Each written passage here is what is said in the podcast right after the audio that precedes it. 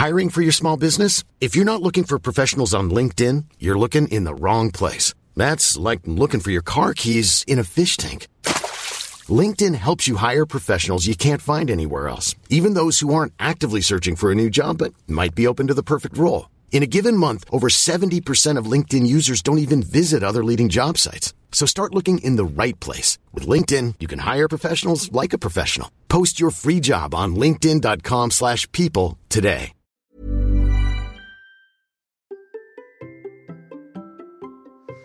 Qu'est-ce que vous faites tous les jours, vous? Moi, c'est courir. Et c'est le cas depuis 100 jours. Et je vais vous en faire le bilan et vous donner mes conseils pour courir vous aussi très régulièrement.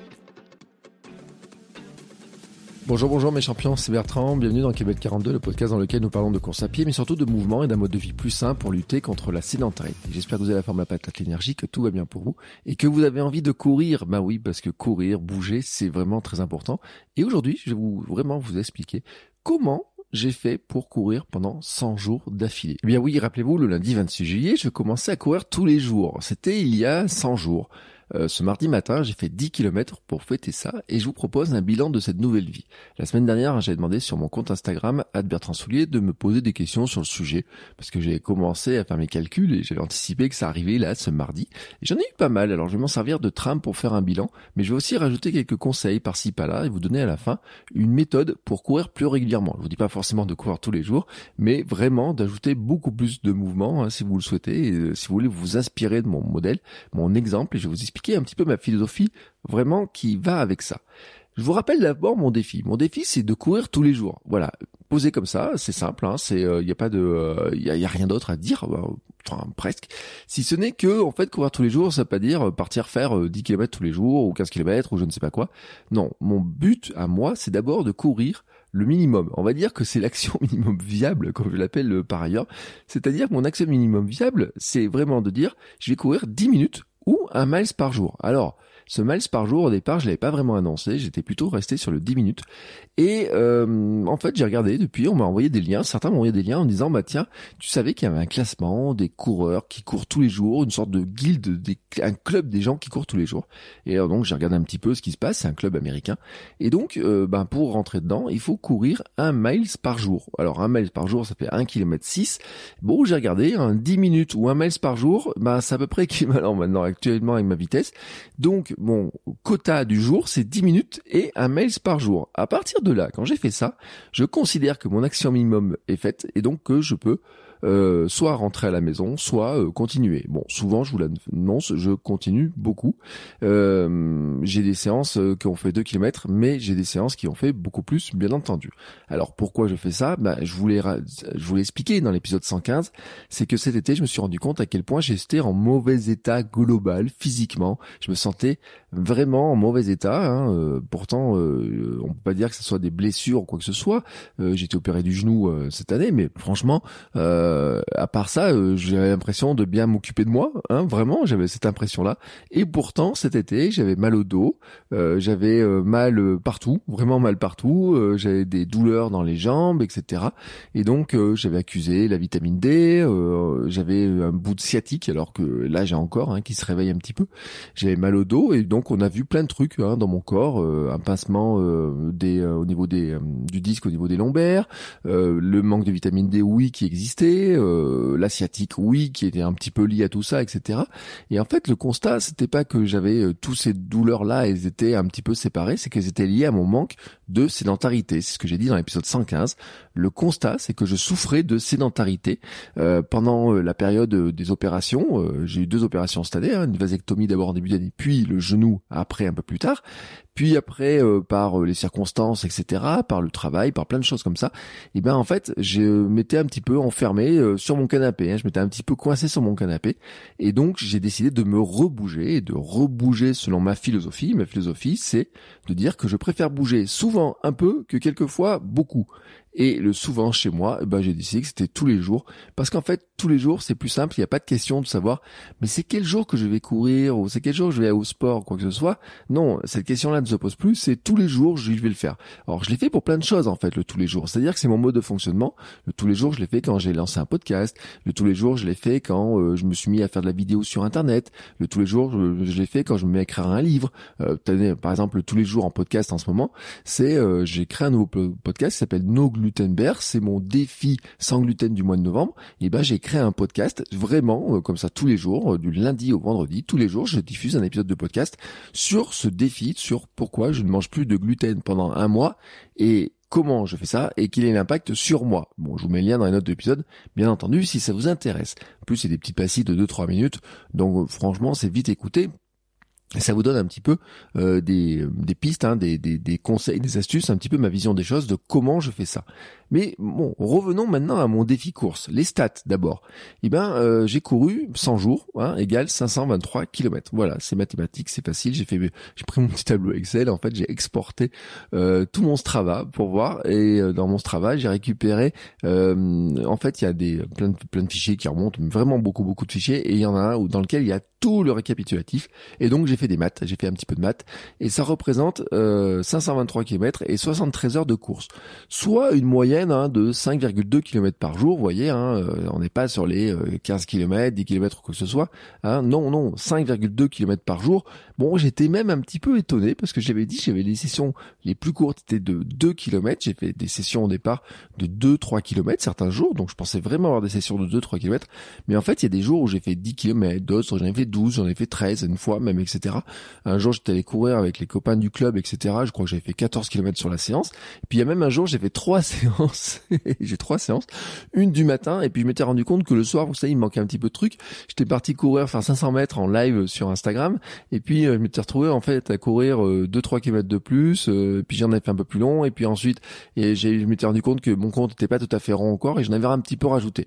Bon, depuis, je me suis calmé là-dessus. Hein, je vais vous l'expliquer. Je me suis vraiment calmé sur ce truc-là de vouloir arrondir, de vouloir faire des des controns, etc. Parce que quand on court tous les jours, en fait, il faut rechercher autre chose, vraiment autre chose. Et c'est ce que je vais vous expliquer parce que j'ai eu des questions justement sur comment je gère les séances, comment je gère mes semaines, comment je m'organise, comment je fais tout ça, etc. Donc je vais vous donner un petit peu le cadre de tout ça. Euh, d'abord un mot sur l'organisation de ma progression. Euh, moi, ça fait euh, et j'ai appris ça avec les clubs, j'ai appris ça aussi en lisant dans mes bouquins, en creusant un petit peu le sujet, en discutant avec beaucoup de sportifs, vous savez les invités que j'ai à droite à gauche, c'est que je travaille sur un cycle de trois semaines de travail, de de progression, hein, d'intensité, avec une intensité qui augmente au fil euh, des, des, semaines. Vous savez, avec mes fameuses règles des 10% de semaine en semaine, hein, si j'ai couru 5 euh, km euh, une première semaine, et eh ben la semaine d'après, je vais pas augmenter ma charge plus de 10% pour une raison qui est assez simple, c'est l'adaptation du corps, c'est le stress mécanique, c'est-à-dire que il faut stresser le corps pour progresser, mais si on le stresse trop, ça pète. Voilà, tout simplement. Et là, j'avais vécu euh, sur ma première préparation marathon, mon marathon de Lyon euh, de mes 42 ans, que j'ai pas pu faire parce que le stress mécanique avait trop augmenté pendant la préparation et je m'étais cassé, tout simplement cassé. Et donc là, maintenant, j'ai appris ça. Hein. voilà, euh, chaque chaque petit truc me fait progresser. J'avais appris ça. Donc, qu'est-ce que je fais? Ben, je fais trois semaines de progression progressive et puis une semaine d'assimilation, de récupération, hein, comme on appelle ça un petit peu, assimilation. C'est-à-dire que finalement, on va laisser le corps se reposer un petit peu pour intégrer euh, ce qui a été fait euh, avant, hein, pour reconstruire un petit peu le corps, et puis ensuite, euh, bah, finalement, ça repart sur un nouveau cycle de trois semaines. Alors cette semaine d'assimilation, récupération, c'est pas une semaine de repos, hein, c'est juste de courir moins, et courir moins, ça veut dire moins en volume et moins en charge. Et attention, volume et charge, c'est différent. Le volume représente le kilométrage, la durée. par exemple, le volume, c'est de dire j'ai fait 40 km dans la semaine où j'ai couru 5 heures. Ça, ça s'appelle du volume. La charge représente l'intensité que l'on met dans les séances.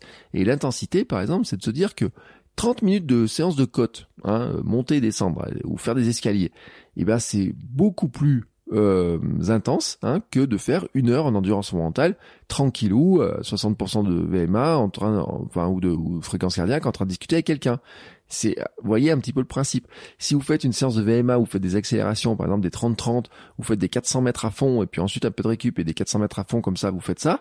Bon ben, euh, votre séance elle peut faire que 30 minutes, mais elle peut être beaucoup plus fatigante et beaucoup plus intense que de faire une heure où vous êtes tranquillement en train de regarder un petit peu le paysage, ou même des fois moi je fais des pauses photos, donc je peux partir courir une heure et des fois en une heure je vais faire 9 km. Donc autant vous dire qu'en intensité elle est pas très élevée, elle peut être un peu euh, un peu fatigante parce qu'il y a le temps etc.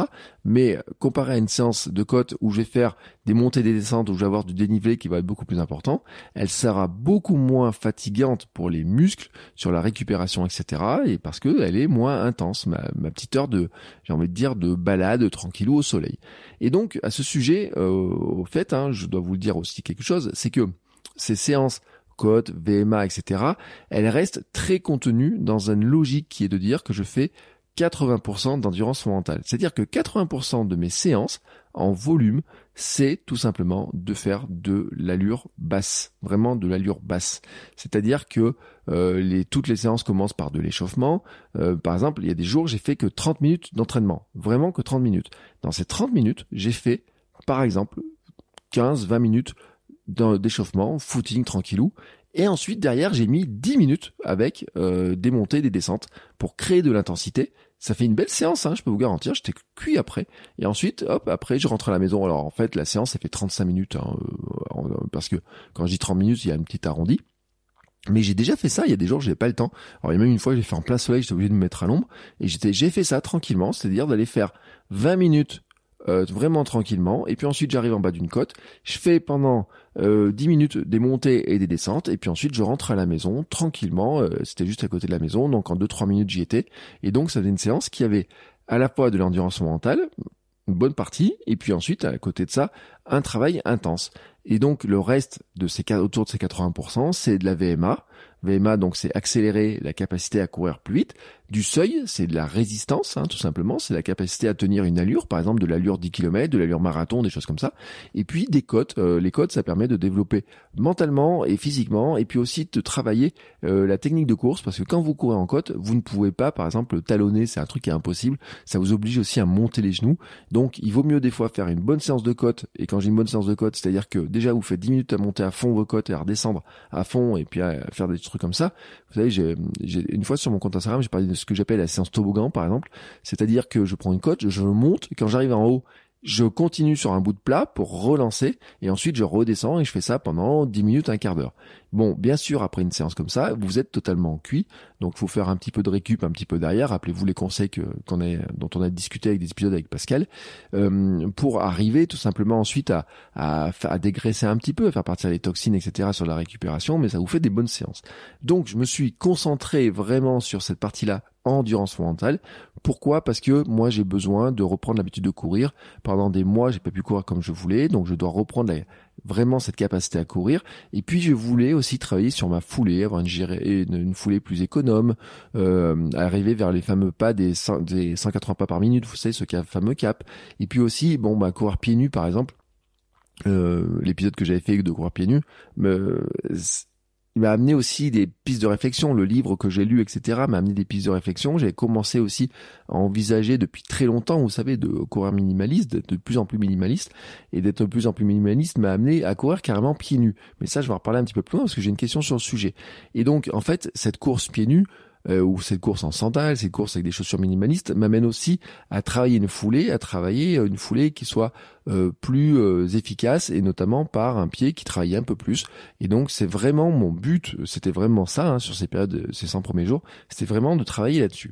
Bon, c'est la condition aussi pour moi pour allonger les distances, faire un travail plus spécifique ensuite pour dire je vais faire du travail de vitesse, hein, vraiment être capable de faire des accélérations pour améliorer ma vitesse pour courir un 10 km, pour euh, euh, faire un 5 km par exemple. Hein. Ça, c'est vraiment, euh, il faut vraiment travailler la vitesse pour le faire ça.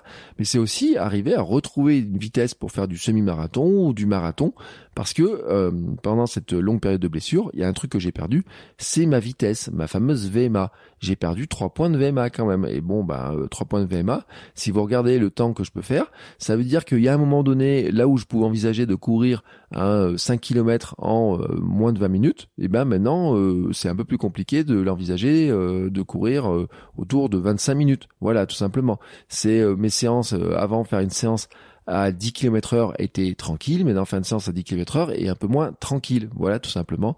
Parce que bah, j'ai perdu la, ma vitesse euh, dans laquelle je suis capable de tenir euh, assez, euh, pas assez longtemps, mais un certain temps. Hein. C'est la VMA, les tests de VMA, c'est pas des tests très longs, mais c'est une vitesse de base à partir de laquelle on va pouvoir travailler. Comme tout le reste est calculé en fonction de ça. Par exemple, ma vitesse marathon euh, le marathon à 12 km heure, c'est-à-dire 5 minutes au kilomètre, je suis actuellement incapable de le faire. Pourquoi? Parce que bah, j'avais perdu déjà cette VMA, cette vitesse. Donc après, bah, finalement, toutes les autres vitesses en découlent, bah, sont plus lentes, hein, vraiment. Et donc euh, courir à cette vitesse-là de 5 minutes au kilomètre est pour l'instant trop rapide pour que je sois capable de le faire sur 42 km. Et après, bon, mais il y a aussi les questions de est-ce que je veux courir plus long? L'an prochain, je veux faire un gravelman.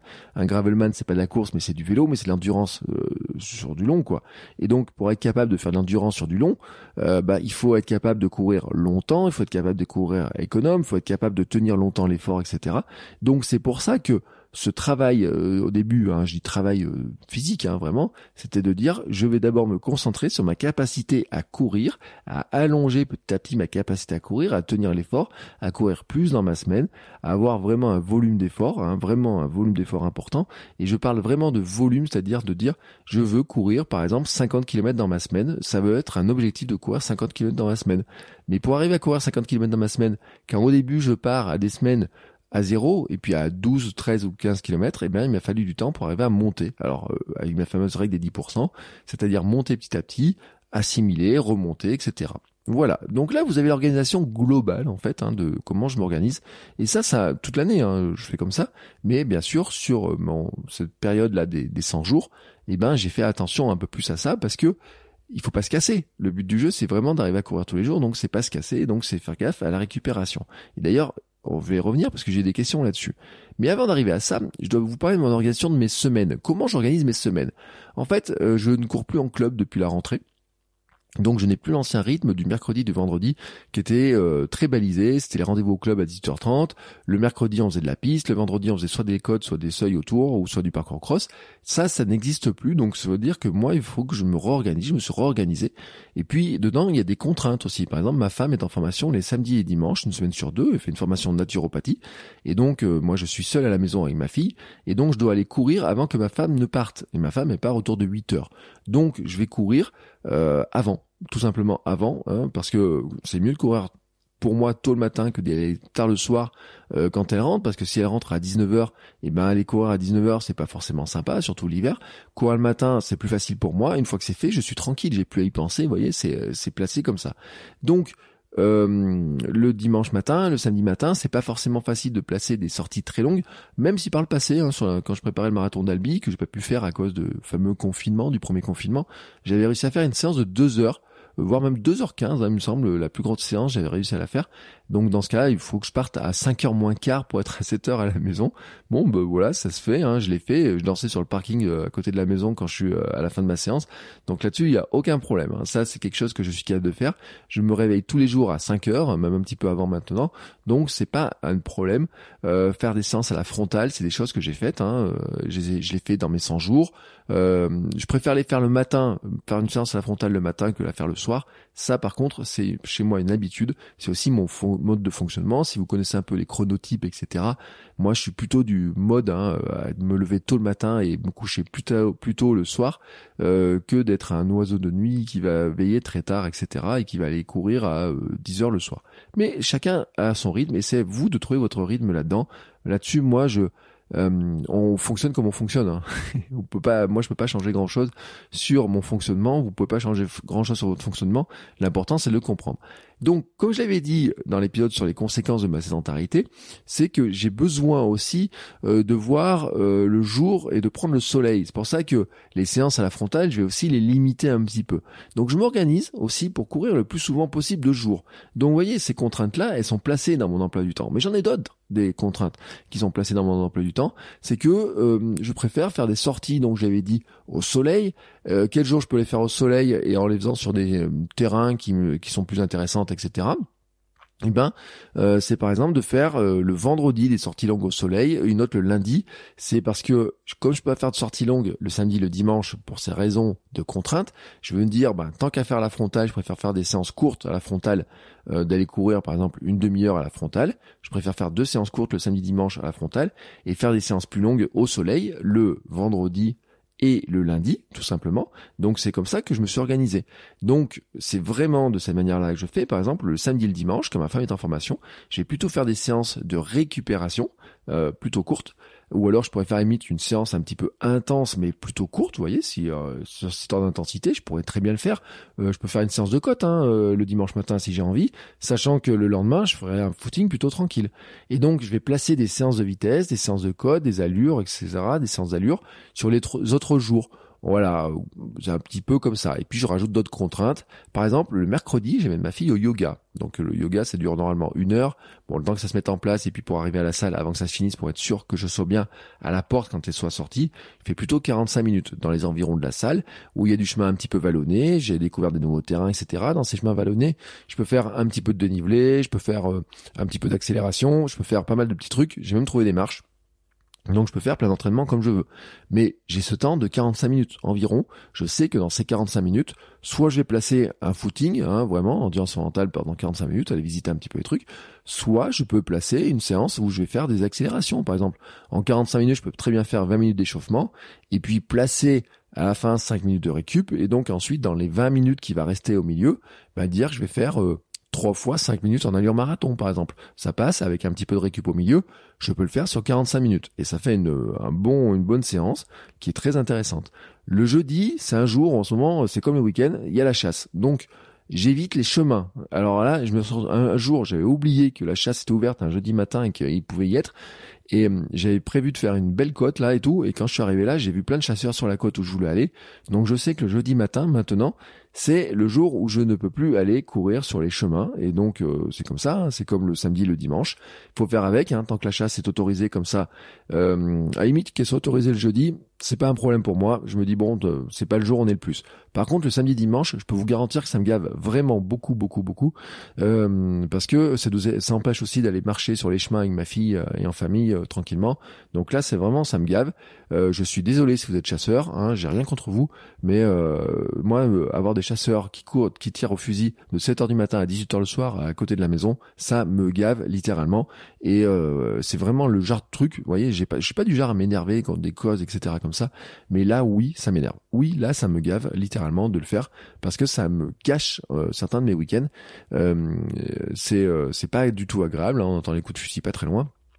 Ils ont beau dire qu'en fait ils ont jamais tué quelqu'un dans dans le chemin, je voudrais pas être le premier à vérifier que euh, finalement un jour ça va arriver. Bon, cette parenthèse est en fait, euh, revenons sur l'emploi du temps. Le mardi et le jeudi sont mes journées de travail les plus courtes aussi. Euh, donc c'est là où j'ai placé mes séances les plus courtes. Voilà, tout simplement. Pourquoi c'est les plus courtes? Parce que euh, je vais chercher ma fille à l'école à 16h. Les autres jours, le lundi, le vendredi, ma femme va chercher ma fille à l'école à 16h25, hein, vous voyez.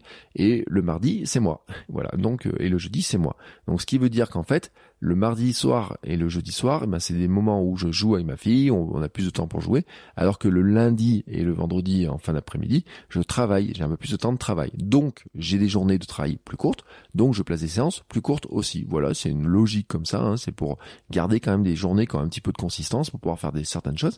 Euh, notamment, par exemple, le mardi, c'est souvent le jour où j'enregistre Kemet 42, où je fais les petites intros, je prépare un petit peu les billets de blog, etc. Donc, euh, je veux avoir un petit peu de temps pour pouvoir le faire. Et puis, euh, je les hein, c'est que euh, on a des habitudes aussi, hein, euh, comme ça, qui se forment et tout. Je reparlerai un petit peu. Mais moi, j'ai une habitude que j'aime bien depuis les préparations marathon, c'est que le mardi, j'aime bien aller faire une sortie à midi. Vous voyez, il n'y a pas de chasseurs, c'est cool, etc. Donc, j'aime bien aller faire une sortie sur les chemins mais euh, je vais pas faire une sortie qui va faire dans les préparations marathon c'était pas le jour où j'allais faire une sortie longue qui fasse 1h30 ou quoi que ce soit donc j'ai été plutôt sur de la sortie où je me disais je fais 45 minutes une heure en endurance mentale sur les chemins vraiment à la cool. Euh, j'ai gardé un peu cette habitude, vous voyez, de la sortie du mardi midi là au soleil. En fait, elle est pas midi, elle est à 11 heures. Comme ça, ça me permet ensuite de rentrer à la maison, euh, manger, euh, faire une petite sieste et puis euh, travailler là sur le bout avant d'aller chercher ma fille. Comme ça, je suis bien content. Ma journée, elle est bien bien structurée. Ça me plaît bien de faire comme ça. Puis j'ai une autre habitude, c'est le vendredi, j'aime bien aller boire un café au marché. Euh, J'en ai déjà parlé. Hein. Euh, si vous suivez mon compte Instagram, vous avez déjà vu des photos. Euh, J'aime bien aller boire mon café au marché euh, avec du café de qualité. Vous voyez, c'est le seul café que je bois de la semaine. Donc, ce que je fais, c'est que j'amène ma fille à l'école je suis en tenue, hein, euh, vraiment en tenue. Euh, je la dépose à l'école et puis à partir de l'école, je pars en prenant des chemins plus ou moins longs. Euh, et puis dans tous les cas, qui m'amène au marché où il y a le café. Et puis ensuite, je bois mon café, je discute un petit peu avec Luc. Et puis hop, je rentre à la maison, je prends ma douche et je travaille. Voilà, c'est ma mon habitude hein, du vendredi, elle est comme ça. D'ailleurs, je suis un peu malheureux quand il est pas là le vendredi. ça me, ça me motive. Et c'est vraiment un truc qui est important, c'est que ça motive moi pour aller courir le vendredi matin. Euh, je décale un petit peu ma séance et dans ce cas, je vais la faire à midi. Vous voyez comme quoi. Et je vais en parler à la fin parce que c'est très important. Mais les habitudes, c'est vraiment un élément qui est vraiment extrêmement important. Et ça, ça en fait partie.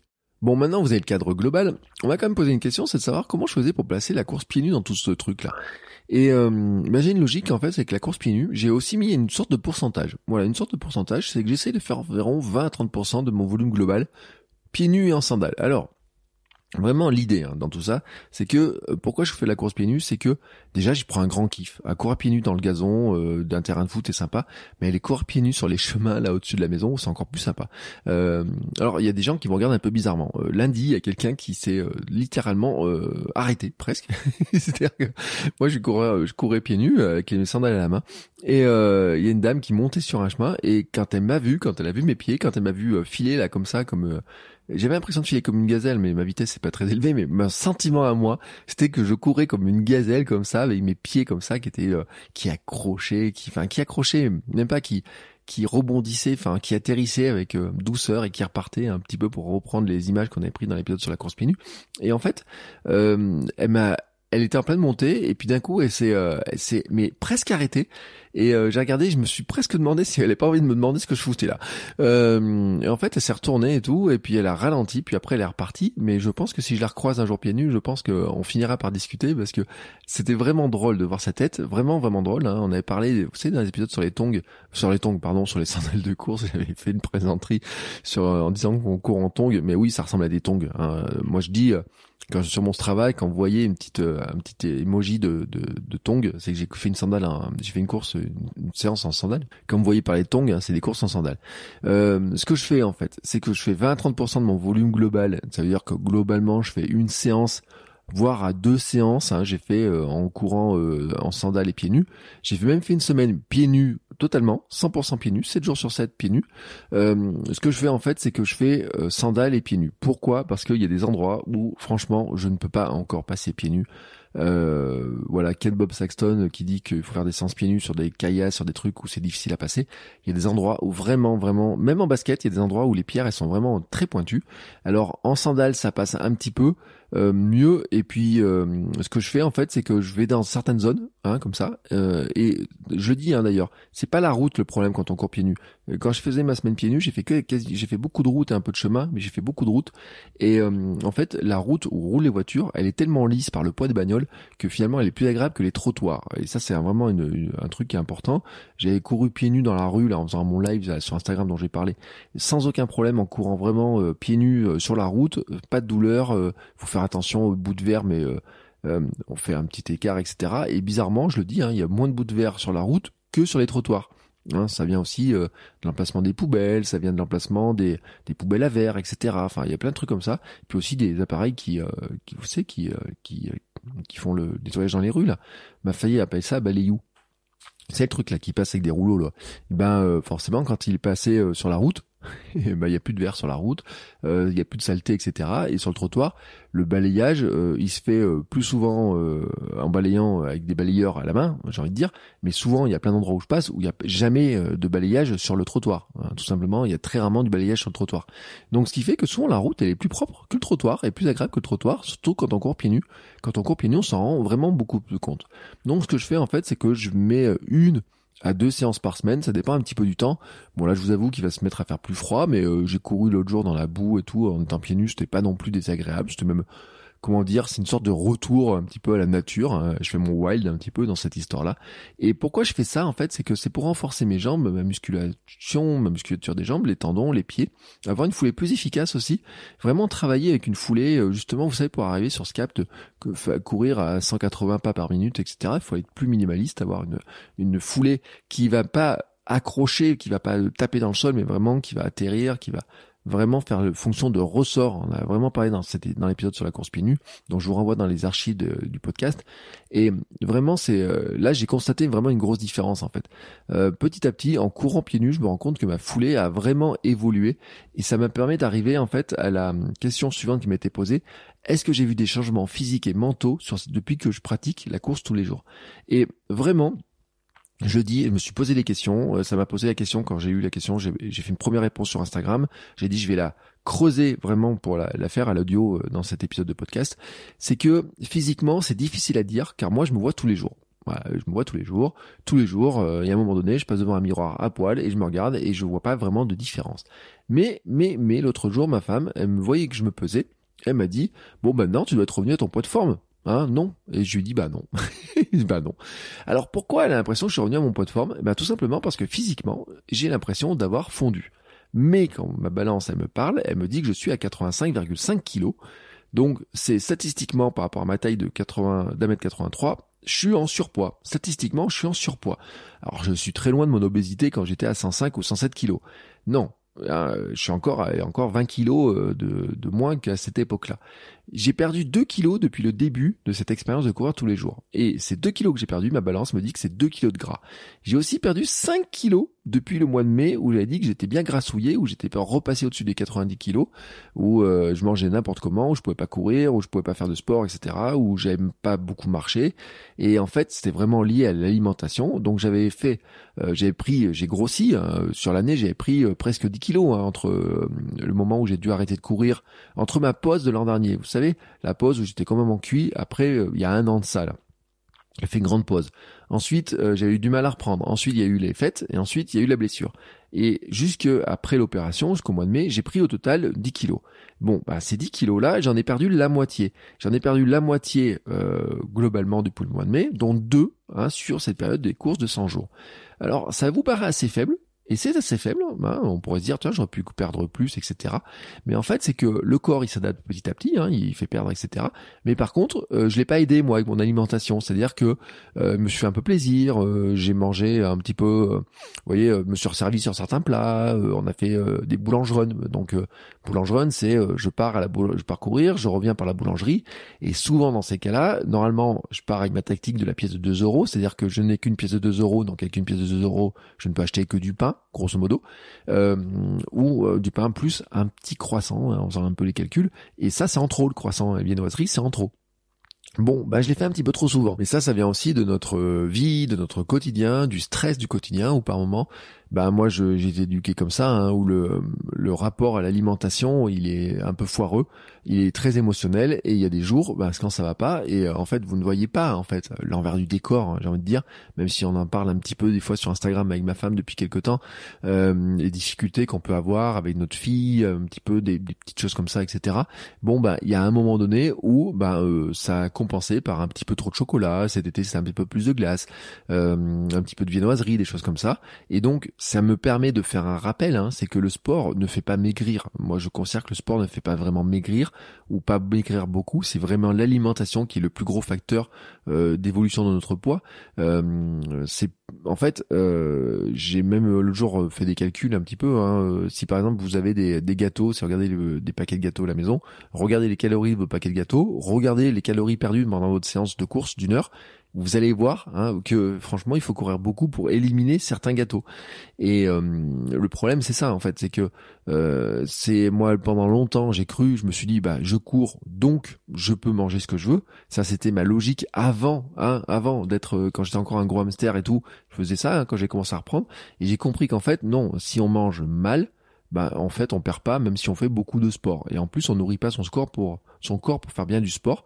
Donc le sport c'est plutôt pour moi quelque chose qui accompagne aide à mieux manger. C'est-à-dire que quand on fait du sport, on se dit bon, pour faire du sport, je vais pas manger ça avant d'aller courir ou je vais j'ai fait un effort, je vais quand même essayer de mieux manger pour récupérer etc. Donc euh, le sport pour moi c'est vraiment une aide à mieux manger. C'est vraiment le mode de vie. C'est-à-dire que le mode de vie c'est de se dire bon maintenant si je veux arriver à courir euh, par exemple une course il faut que je m'allège un petit peu, mais pas trop, mais je vais m'alléger un petit peu, je vais faire un peu plus attention à ça. Si je veux me bien me nourrir avant une course il faut que je mange telle ou telle chose. Si je veux faire attention à pas me sentir trop lourd, je vais faire ça. Je me rends compte que si je mange ça je récupère mieux, je suis plus en forme, etc. Et donc petit à petit oui ça a un impact global sur euh, sur tout un tas de choses, dont notre poids qui est logique.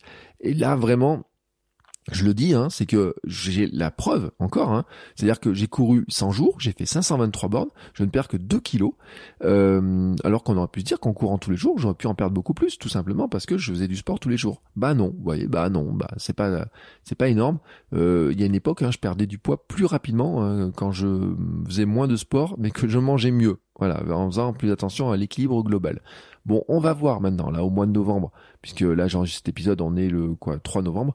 Euh, on va voir si euh, ma nouvelle expérience, je vous en ai parlé tout à l'heure de manger sans gluten, aura un impact. Hein. Euh, je vous rappelle, j'ai fait le podcast No Gluten Bear, c'est sans gluten, donc chaque jour petite pastille audio. Et en fait, je dis ça peut avoir un impact, mais ça peut ne pas en avoir, parce que le gluten n'a rien à voir avec le poids, c'est pas à voir avec les calories, etc. Mais l'évolution de manger sans gluten peut amener à enlever certains produits de l'alimentation. Donc ça peut avoir un impact. Certains produits, par exemple, ça va être de dire le pain, mais ça peut être aussi de dire bah, maintenant les viennoiseries, par exemple, de mon boulangerie, c'est terminé. Euh, le cookie, quand je vais boire mon café le vendredi matin, c'est terminé. Sauf si Luc, euh, mon barista, se met à faire des cookies sans gluten il a commencé, hein, c'est une question qui se pose aussi, hein, il a commencé à faire des trucs un peu sans gluten. Donc voilà, il y a cet équilibre-là, on va voir comment ça va bouger. Mais je pense pas que mon alimentation sans gluten au départ va faire baisser le poids euh, par elle-même, c'est la conséquence de l'évolution de supprimer certains produits, etc. l'alimentation peut faire baisser tout simplement bah, euh, euh, certains produits gras, rééquilibrer un petit peu les choses. Donc on verra si ça va bouger quelque chose ou pas. En tout cas, je me suis pesé lundi 1er novembre, du premier jour de mon défi sans gluten, et je verrai un petit peu comment ça va évoluer, mais ça, ça j'en parlerai dans le podcast. Il y a un autre truc aussi que je dois faire, c'est que je le dis, c'est que ma femme, elle, elle a le sentiment que euh, vraiment physiquement j'avais repris mon poids de forme. Alors mon poids de forme, c'est quoi d'ailleurs? Il est compliqué à dire. Je dis toujours qu'il est autour de 80, entre 80 et 82 kilos. C'est toujours ça. Donc vous voyez, je suis à 85, je suis un petit peu au-dessus. Euh, dans mon application, j'avais mis un objectif qui était plutôt autour de 78 kilos en fait. J'aimerais bien que mon poids de forme soit autour de 78, 79. Et ça, en fait, vous savez, c'est le l'évolution de mon de mon parcours en fait. C'est-à-dire que de passer en dessous des 80 kilos, c'était quelque chose qui me semblait juste à un moment donné tellement impossible. Et quand j'ai couru le marathon de Paris, j'étais dans ces zones-là, autour de 78, 79 kilos dans ces zones-là. Et en fait, c'est à ce moment-là que je trouvais que j'étais euh, dans le miroir, en fait, on va dire le plus satisfaisant pour moi. Hein. Et je dois aussi quelque chose qui est pourtant, qui est pour moi qui est important, c'est physiquement. Euh, j'ai toujours rêvé euh, depuis euh, j'ai depuis longtemps d'avoir des abdos, etc. Et avoir des abdos, bah, il faut bien sûr qu'à un moment donné, il y a un peu de gras qui s'en aille et, et bah, il met du temps à s'en aller là-dessus. Et donc ça passe aussi finalement par euh, du renforcement musculaire, de la musculation, des travail un petit peu aussi pour donner un peu plus de, de, de, force, et ça je vais en reparler parce que j'en ai besoin aussi, mais bien sûr un petit peu de faire attention à l'alimentation, de perdre encore un petit peu de gras, et puis bien sûr, hein, euh, ça, quand on est un peu plus léger, bah, on court un petit peu plus euh, facilement, on a un peu moins de poids à porter, bien entendu. Bien sûr, sans tomber dans l'excès, hein, et on en a parlé, hein, donc j'ai eu un épisode de sport nutrition par exemple, avec euh, Yvan Rassa, où lui il parlait qu'il était tombé euh, dans la boulimie, en faisant trop attention à ça. Là, moi j'en suis pas là, hein, attention, je le dis vraiment, je mets vraiment des, des, un gros disclaimer comme on dit, c'est le but du jeu pour moi, c'est d'arriver sur un poids que j'estime un poids de forme, c'est-à-dire qu'un poids que j'arrive à maintenir euh, de manière euh, facile, dans lequel je me sens bien, dans lequel je me sens assez léger, dans lequel je me sens euh, bien dans mon corps, vous voyez, par rapport au ventre, par rapport à mes bourrelets, par rapport à, à, ma forme globale, etc. Et j'estime qu'il est un peu plus, je dois être encore un peu plus léger. Voilà, tout simplement un peu plus léger.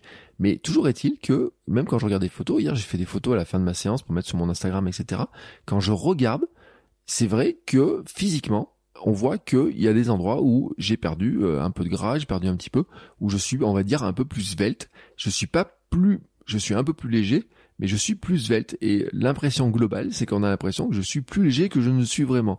Il y a quelqu'un d'ailleurs qui m'a croisé un jour et je lui dis, euh, j'ai repris 10 kilos, il me dit, non, je te crois pas. J'ai pris tant, je fais tel poids, il me dit, non, non, je te crois pas. Et je dis, si, si, c'est vrai.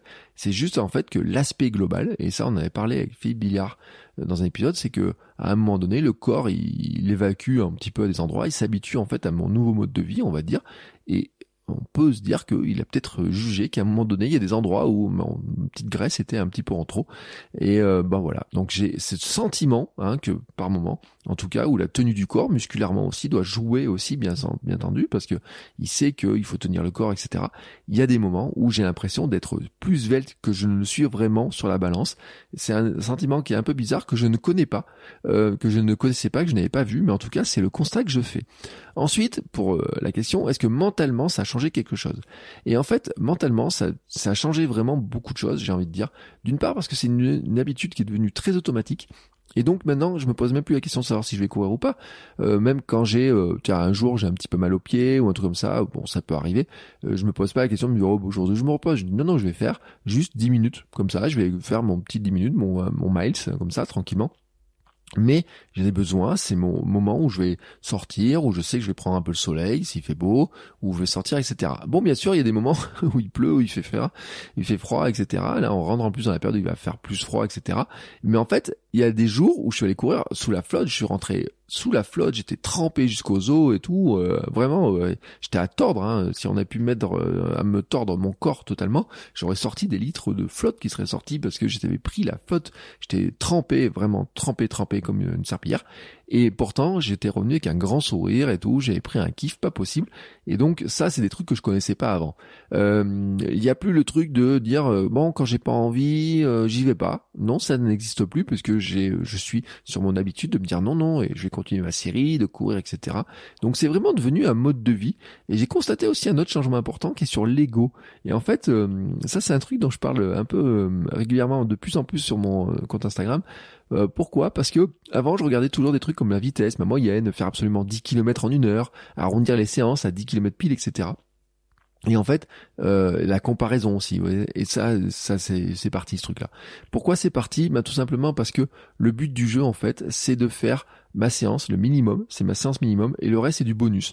Finalement, la vitesse, je l'ai pas mise, vous voyez mon constat. J'ai dit mon but, c'est de courir 10 minutes et un miles. C'est minimum 10 minutes et un miles c'est pas un mail sans 10 minutes. Non, c'est pas euh, dire je fais 10 minutes, je dois faire 2 km ou quoi que ce soit. C'est pas de dire euh, je dois faire 5 km systématiquement. Si j'ai 30 minutes, je fais mes 5 km. Si j'ai que 25 minutes, je dois faire 5 km aussi. Non, c'est pas ça. C'est l'action minimum viable de courir tous les jours. C'est pour moi courir au minimum 10 minutes et de faire en sorte que j'arrive à faire un miles. Des fois, mon miles, il va faire 10 minutes. Voilà. Des fois, il va peut-être faire un peu plus long si je vais tranquillement etc mais en tout cas c'est ça mon truc et je vais une fois que j'ai fait ça le reste c'est du bonus donc je vais pas m'amuser à arrondir tiens j'ai fait 9,80 euh, je vais faire absolument 10 alors 9,80 faire 10 à je veux bien mais des fois quand je suis à 9,45 et je montais à 10, vous voyez, c'est faire 600 mètres de plus. Sauf que si je fais 600 mètres de plus tous les jours comme ça, à force, vous voyez, bah 600 mètres de plus par 600 mètres de plus multiplié par les journées, etc. Vous vous rendez compte, ça fait 3, 4, 5 km de plus, hein, tout simplement, qui peuvent arriver hein, par le cumul euh, comme ça. Et euh, en fait, ça c'est la fatigue. Alors autant quand on court euh, deux fois par semaine, on s'en fout de ça, on s'en moque. Ou dire, tiens, je vais courir vite, etc., je vais me faire plaisir, etc., et tout. Euh, bon, non. Mais quand on court tous les jours, le but du jeu, c'est vraiment d'être en forme, d'être capable de courir tous les jours, de pas surcharger la machine et de se dire qu'à un moment donné, bah non, bah oui, oui, bah j'ai fait 4,6 km, et ben j'ai fait 4,6 km, je vais pas arrondir systématiquement à 5, etc. Euh, j'ai fait 4,6 km à une vitesse qui est euh, de peut-être 9 km heure. Bon, ben c'est sûr que certains vont dire, oh, bah, t'as pas couru bien vite aujourd'hui. Et alors, je m'en tape royalement. Je m'en tape royalement. Le truc, c'était de dire non, aujourd'hui, ma séance, c'est d'arriver à courir à cette allure-là. Et d'ailleurs, si je devais préparer l'ultra à 100 km, des choses comme ça, comme j'ai envie de le faire, cette vitesse-là euh, serait pas de courir, d'aller faire que des séances où il faut courir à 10 km, à 12 ou à 13. Non, ça serait d'habituer le corps à courir à des vitesses, de courir à 8 km heure, mais pendant plus longtemps, par exemple. Donc cette euh, sensation, là, cette obligation, cette comparaison d'être le plus rapide sur les segments, etc. C'est des trucs dont déjà, moi, j'étais jamais le plus rapide sur les segments, donc je m'en fous. Mais en plus, vraiment, en plus, maintenant, je m'en suis carrément détaché. Euh, même de, de savoir quand Strava m'annonce que j'ai battu mon record sur des, des segments, je, je, regarde euh, des fois, je dis mais qu'est-ce que tu me racontes là? Je suis parti courir super doucement, etc. Et il me dit qu'en fait j'ai, battu mon temps sur un segment où je, et je dis bon bah tiens, c'est pas très important en soi. Bon voilà, c'est pas important, c'est peut-être pas le but. Je me suis pas présenté au segment en disant là je vais exploser mon temps ou quoi que ce soit. Je suis pas si naturellement dessus. Alors là aussi physiquement, ça veut dire que si j'arrive à courir en ayant cet état d'esprit des segments plus vite que ce que je faisais avant, ça veut dire que peut-être que j'ai progressé. Et c'est ce qui m'amène à la question suivante, c'est est-ce que j'ai progressé entre le premier jour et le centième? Et là, il y a plusieurs manières de, mesurer cette progression. Euh, comment on peut la mesurer? Est-ce que je me sens plus en forme? Est-ce que je cours plus facilement? Est-ce que je cours plus vite? Bon, il y a tous ces critères-là. Je vous ai dit, il y a des segments, je me suis rendu compte que j'ai battu mon meilleur temps sur des segments Strava, alors que j'avais le sentiment que je courais doucement, et pourtant j'ai battu mon meilleur temps sur des segments Strava par rapport à une époque où je courais plus vite, où j'avais une VMA plus élevée. Pourquoi? Ben probablement parce que euh, j'arrive plus frais. Peut-être parce que avant il y avait des segments, par exemple un segment qui est sur une montée. Avant je partais peut-être plus vite quand je courais. Et puis j'arrivais peut-être plus fatigué, donc euh, cette montée-là, j'étais peut-être moins capable de la faire. Alors que maintenant, je pars tranquillou, j'arrive, la montée, j'ai fait tranquillou, et au final, sur la vitesse globale sur ce segment-là, eh ben, elle se retrouve plus rapide. Ça m'est arrivé sur certains segments. J'étais très surpris, je comprenais pas pourquoi ça se passait comme ça. Et donc, est-ce que j'ai progressé en vitesse? Pas vraiment. J'ai rappelé, j'ai perdu 3 km heure de VMA, donc de vitesse, euh, on va dire maximum, hein, aérobie. Donc ça fait beaucoup quand même. Hein. Euh, en jour 3, j'ai fait un test et euh, je m'étais rendu compte à quel point j'avais perdu. C'est-à-dire que au lieu de faire 16, je fais 13. Et donc en vitesse, c'est fait, c'est vraiment une perte qui est vraiment très importante. Pour ça que je dis que, par exemple, on dit que la vitesse marathon c'est 80% mais 80% de 16 et 80% de 13, c'est pas de pareil, ça fait vraiment un gros écart. Donc j'ai pas retesté, je vous avoue, j'ai pas retesté, j'ai pas fait de test de VMA, etc. Euh, ces derniers temps. Je vais en faire un là pour voir un petit peu, un de ces jours je vais en faire un. Euh, j'ai pas envie de faire un test de VMA. Euh, test de VMA, je trouve que c'est un peu, c'est comment dire, c'est euh, c'est pas agréable, c'est gonflant, c'est euh, puis il faut avoir les bonnes conditions, je trouve tout pour pour le faire. Mais bon, je referai au même endroit que j'ai fait les précédents trucs, hein, c'est-à-dire euh, faire regarder en 6 minutes combien je suis capable de courir, à quelle vitesse, combien je fais en distance, et puis ensuite faire des multiplications, et puis on verra si ma VMA a progressé. Mais en fait, là, je peux pas vous dire sur la vitesse. J'ai pas beaucoup en plus travaillé ma vitesse, c'est pour ça que j'ai pas fait de test de VMA, c'est-à-dire que j'ai vraiment travaillé sur ma capacité à courir plus régulièrement, le plus souvent possible, être le plus en forme, c'est-à-dire faire disparaître les douleurs, etc. Et sur ce plan-là, les douleurs, elles ont disparu. Donc c'est pour ça que je trouve que oui, j'ai progressé.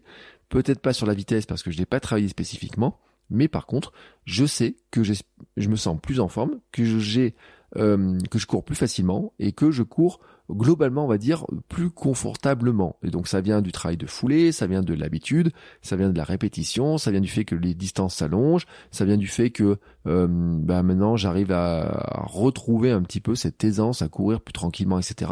Et je me rends compte aussi que ma foulée a évolué. Alors je pense qu'il y a de la course pieds nus euh, qui a joué, que la course minimaliste. Hein, euh, j'ai acheté une paire de Altra, enfin on m'a offert une paire de Altra pour l'anniversaire, même c'est moi qui ai, commandé. C'est le modèle, c'est les euh, c'est les Vanish XC. Donc c'est vous pouvez pas faire plus minimaliste hein, chez Altra. Hein, c'est la semelle est très fine, la chaussure est extrêmement légère, elle est très très souple, etc. Il y a très peu de tenue. En fait c'est une semelle avec un peu de mèche autour, on va dire. Donc euh, on n'est pas sur les modèles ou taurine ou trucs où il y a des trucs avec des rebonds dans tous les sens qui sont mis, euh, avec des semelles euh, compliquées, etc. Là on est vraiment sur le modèle qui est le plus simpliste, j'ai envie de dire. je trouve même qu'il est vendu un peu cher pour un modèle simpliste, parce que quand on voit le mèche, l'épaisseur du mèche il est quand même pas très épais. mais en tout cas c'est un modèle et encore encore une fois, je me suis rendu compte qu'il m'a fait travailler encore mes jambes encore différemment par rapport à mes euh, escalantes, etc. C'est encore euh, encore différent, ce qui est assez surprenant, mais ce qui montre que euh, entre deux paires de Altra, des modèles différents de Altra, il y a encore des modèles, il y a encore vraiment des différences qui viennent tout simplement des épaisseurs de semelles, parce que des Altra, je le dis, même si c'est du drop zéro, donc qui normalement nous amène sur l'avant-pied, si vous avez un modèle, par exemple des taurines qui ont une grosse semelle, vous pouvez encore talonner pouvais encore talonner, c'est ce qui s'était passé moi sur quand j'étais passé sur des taurines, alors que sur des euh, des vaniches XC qui sont très fines, si vous talonnez, c'est fait c'est pas très agréable. Et si vous talonnez en courant pieds nus, c'est carrément impossible. Donc c'est pour ça que ma foulée aussi, elle a évolué. Et là, je me rends compte hein, de l'évolution de ma foulée. Des fois, je me regarde courir, je me rends compte de ma position des jambes, euh, la remontée du genou devant, qui est différente, ma position de course, ma position du corps global, euh, comment je monte plus facilement les côtes, comment je récupère plus facilement. Et mon capteur de puissance Stride, euh, que j'ai eu à Noël dernier aussi, c'est pareil. Il montre des petits trucs qui sont intéressants, c'est-à-dire qu'il montre une augmentation permanente de ma puissance depuis le... C'est bien parce que en fait, il fait des stats sur les trois derniers mois, il met une courbe sur les trois derniers mois, donc elle est très claire, et il montre que ma puissance a augmenté, euh, donc ma puissance de course, donc ma capacité musculaire tout simplement a augmenté. Mon oscillation verticale est plus faible, ma vitesse moyenne augmente, hein, donc euh, quand je disais je j'ai pas travaillé ma vitesse, mais ma vitesse moyenne sur les séances, elle augmente quand même. Et un truc qui m'intéresse vraiment, c'est que le temps d'appui au sol a diminué de 30%. Et ça, c'est un élément qui est important. Ça veut dire que je m'écrase moins dans le sol. Ça veut dire que par rapport à ce qu'on avait dit sur l'épisode de course pieds nus, euh, Ken Bob Saxon sur la course pieds nus, ce qu'il dit c'est l'avantage, c'est que au lieu d'attaquer le sol et d'appuyer fort dans le sol, le pied se pose et hop, il y a une espèce de rebond qui doit se faire. Et ben là, le capteur stride, il prouve que c'est le cas, puisque euh, quand je cours avec euh, le capteur stride n'est que sur mes chaussures, j'ai pas changé de chaussures, euh, mis à part j'ai intégré ce nouveau modèle là de d'Altra mais j'ai mes escalantes euh, comme avant, euh, elles ont plus d'un an mes escalantes, hein. elles ont pas fait beaucoup de kilomètres, j'ai passé les 500 kilomètres, vous voyez, avec les escalantes, à force de faire des variations de chaussures entre deux modèles d'escalantes, euh, des taurines pour le trail, etc., des sandales, des pieds nus, etc. J'ai, j'ai, et puis sans parler des five fingers, donc j'ai sur le volume, je tourne entre maintenant 6 paires de chaussures, plus mes pieds. donc mes chaussures n'ont pas un kilométrage énorme, et donc entre Noël et puis euh, maintenant, et puis en fait, je constate quand même que mon temps d'appui au sol a diminué, mais surtout, il a diminué depuis que je fais ces efforts depuis que je cours tous les jours là, il a diminué de 30%. Et ça c'est vraiment important, ça veut dire qu'en fait, ben, tout simplement, le rebond dans le pied, etc. est meilleur. Euh, j'appuie moins, ça, je m'écrase moins dans le sol. Ce qui veut dire que c'est vraiment pour moi un critère de progrès qui est important. Et là aussi où je m'en suis rendu compte, c'est que je fais moins de bruit. Et ça, je vous en avais parlé dans un épisode. Euh, comment on mesure son progrès, ses progrès pour moi, notamment, c'est un truc qui est un facteur qui est vraiment important, c'est que je me rends compte à quel point je fais moins de bruit quand je vais courir. Je ne fais quasiment plus de bruit en courant. Et ça, c'est vraiment un truc qui me change tout. C'est-à-dire que des fois, bon, j'ai des écouteurs, et euh, des aftershocks, hein, vous savez, donc on entend quand même tout ce qui se passe autour. Et euh, des fois, je coupe carrément et je me dis mais euh, je cours et, et le soir, le matin, là, quand je cours, qu'il y a personne, qu'on n'entend pas les voitures, et ben on m'entend pas moi non plus. D'ailleurs, c'est très marrant parce que l'autre jour, j'ai j'ai délogé des lapins euh, sur un chemin. Ça faisait un peu de temps que je voyais pas de lapins. Et puis il faut dire, ils ont bien raison. Hein. Il y a des chasseurs dans le coin, donc ils se méfient. Ils, se méfient, ils font plus attention. Mais ça faisait quelques temps euh, que je voyais plus trop de lapins, etc. Et je me suis rendu compte l'autre jour que eh ben j'ai débusqué des lapins, mais j'avais jamais été aussi près d'eux. Et euh, des poules, je sais pas quoi aussi, mais c'est les chasseurs qui ont introduit ça pour les tirer. Elles sont parties où je sais pas où. Et eh ben en fait je me suis rendu compte que les lapins, ils étaient au milieu du chemin, ils m'ont pas entendu arriver. J'aurais fait presque fait peur, alors qu'avant ils me voyaient, ils m'entendaient de loin et arriver avec mes gros pas d'éléphant, ils m'entendaient vraiment. Non maintenant ils m'entendent beaucoup moins. Et ça pour moi ça fait partie aussi des critères de, de progrès. C'est ce côté en fait de dire je je suis plus léger, je m'intègre mieux à la nature, on va dire. Et ça, c'est, vous voyez, un critère de, de, de, progrès pour moi, qui est pas un critère que vous trouvez dans les livres de course, qui est pas un critère que vous trouvez dans les entraînements, etc., mais qui est mon critère pour moi, qui est l'un de mes critères pour moi. C'est ça. Ensuite, euh, on m'a posé la question, est-ce que j'ai des douleurs, est-ce que j'ai mal, est-ce que je fais des étirements, des choses comme ça? Alors je vous rappelle quand même hein, que euh, au niveau douleur, je pars de loin. Euh, il y avait euh, cet été, donc j'ai fait des radios, j'ai un pincement discal. Alors c'est pas une hernie discale, mais on va dire qu'on est un peu dans le même principe, c'est-à-dire qu'en fait j'ai le disque qui s'est qui s'est serré. Donc il n'est pas parti pincer le nerf dans la dans la colonne vertébrale, mais en fait, euh, bah forcément, il y a des moments où les vertèbres elles sont plus proches l'une de l'autre et des fois ça pince et euh, ça pince, ça fait très mal. Donc j'ai un pincement d'un disque lombaire sciatique. Alors c'est normal, hein. attention, euh, j'ai 45 ans, euh, c'est logique. Hein, euh, vous pouvez ne pas avoir mal et avoir quand même un pincement d'un disque, etc. C'est totalement logique et en fait c'est juste l'usure du corps. Hein. On, est vieux, on vieillit. Ça veut pas dire qu'on est à jeter à la poubelle ou quoi que ce soit. C'est juste que Il y a des gens chez qui ça fait mal et des gens chez qui ça ne fait pas mal. Voilà. J'ai encore, je regardais des vidéos, notamment de Major Mouvement, qui expliquait ça très très bien.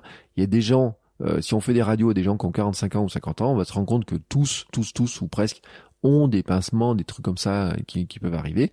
Il y a juste des gens à qui ça fait mal et des gens à qui ça fait pas mal. Et en partie, en partie, ça vient du position du corps, ça vient des choses chez moi, notamment, c'est que la question des étirements est intéressante. Euh, c'est que euh, je suis euh, pas très souple et donc le médecin m'avait prescrit de la kiné quand même pour gagner en souplesse.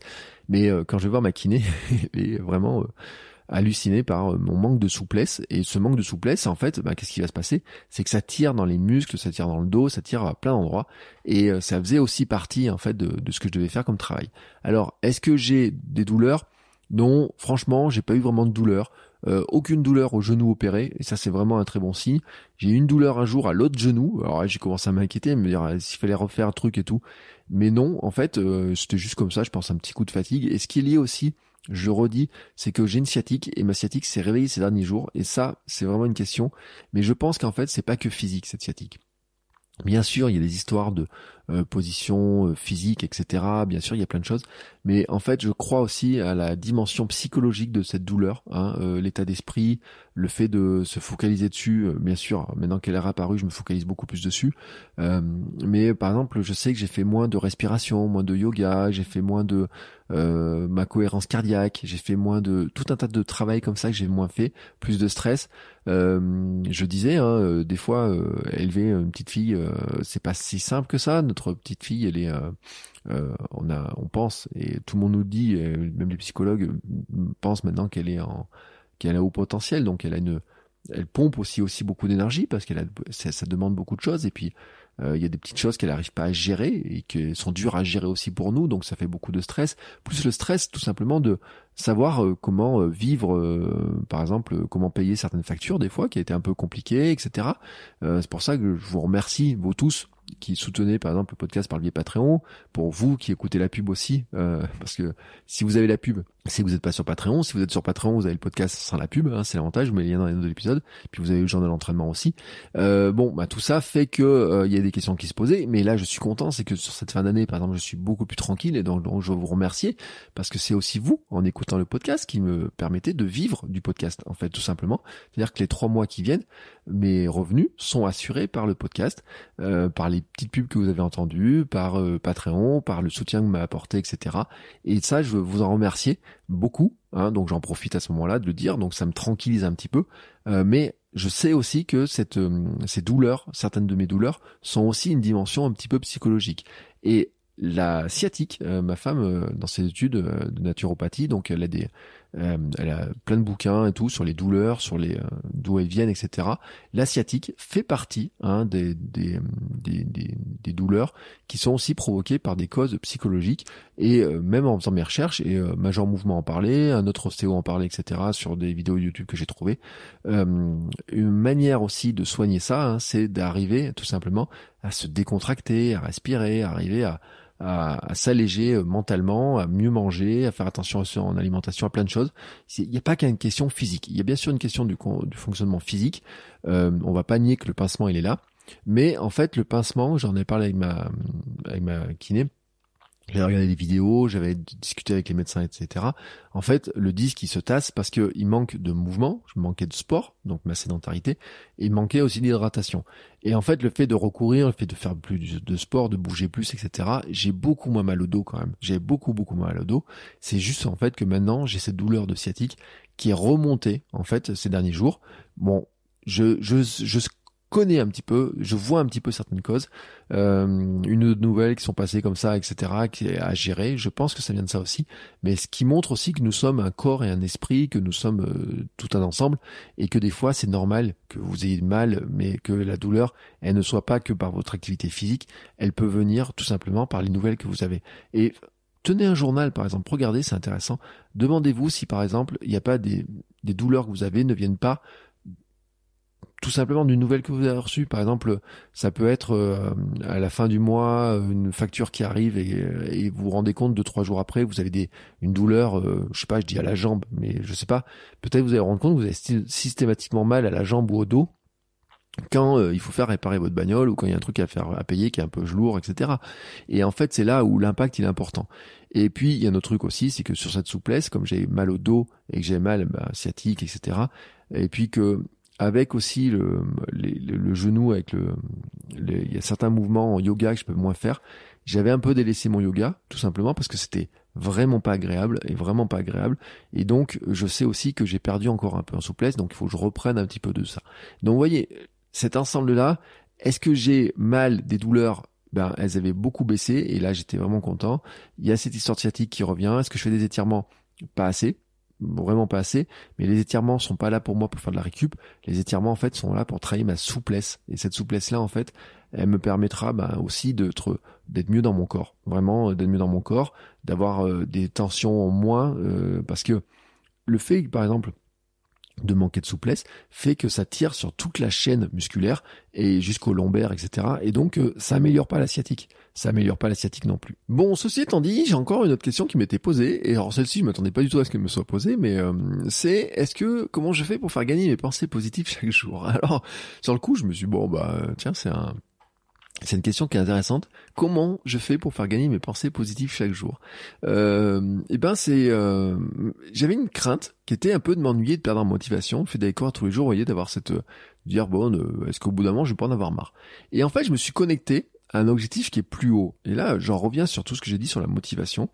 Euh, mais j'en reviens aussi à un épisode que j'ai fait avec Phil Billard, l'épisode 109, Phil UFO, où il disait qu'en fait son objectif c'est de devenir un vieillard galopant, c'est-à-dire garder la bonne santé le plus longtemps possible. Et euh, l'autre jour, je dis bondissant, il m'a dit non, c'est galopant.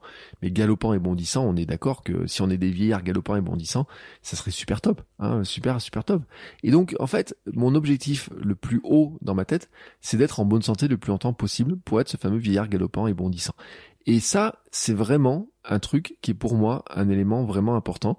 C'est-à-dire qu'en fait, qu'il y a des jours, bien sûr, on est un peu plus fatigué, hein, il y a des jours où les nuits ont été courtes, euh, il y a des jours où euh, j'ai pas envie, j'ai pas, pas, pas envie, on va dire que je vois le temps, etc. Je pourrais me dire bon bah avant j'aurais dit non, j'y vais pas. Et vous voyez là où les habitudes, etc. Ou maintenant j'ai dit bah non, j'y vais dans tous les cas, c'est pas le problème. Et en fait pourquoi? Parce que je vais pas juste pour pas briser la chaîne. Oui, ça joue le fait de ne pas briser la chaîne, d'y aller, de garder l'habitude, etc. De de continuer la chaîne, les fameux euh, d'aller le plus loin possible comme ça en courant tous les jours. Mais en fait, je sais aussi que c'est ce qui va m'aider à être ce fameux vieillard galopant, bondissant, tout ce qu'on veut, etc. Et ça, pour moi, c'est vraiment un élément qui est vraiment super important. Et donc, pourquoi euh, il y a des jours où euh, je peux le faire alors qu'avant je faisais pas. Eh bien, c'est parce que je suis reconnecté à cet objectif-là. Et c'est pour ça que c'est un élément qui est vraiment important pour vous. C'est pourquoi vous courez? Quel est le Qu'est-ce qui vous fait courir? Qu'est-ce que ça vous apporte? Pourquoi vous avez envie de bouger? Et quel est finalement euh, est-ce que c'est pour faire des courses? Est-ce que c'est pour vous sentir mieux? Est-ce que pour faire telle ou telle chose? Mais quel est votre but suprême, j'ai envie de dire? voyez, je sais pas trop comment le dire, mais vraiment c'est important. Et puis un autre élément qui est important aussi pour faire gagner mes pensées positives chaque jour, comme euh, poser la question, c'était de la reconnexion à la nature et notamment en fait euh, d'aller courir sur les chemins, de voir mes petits volcans, de monter sur mon petit volcan, de regarder les gros volcans qu'il y a autour.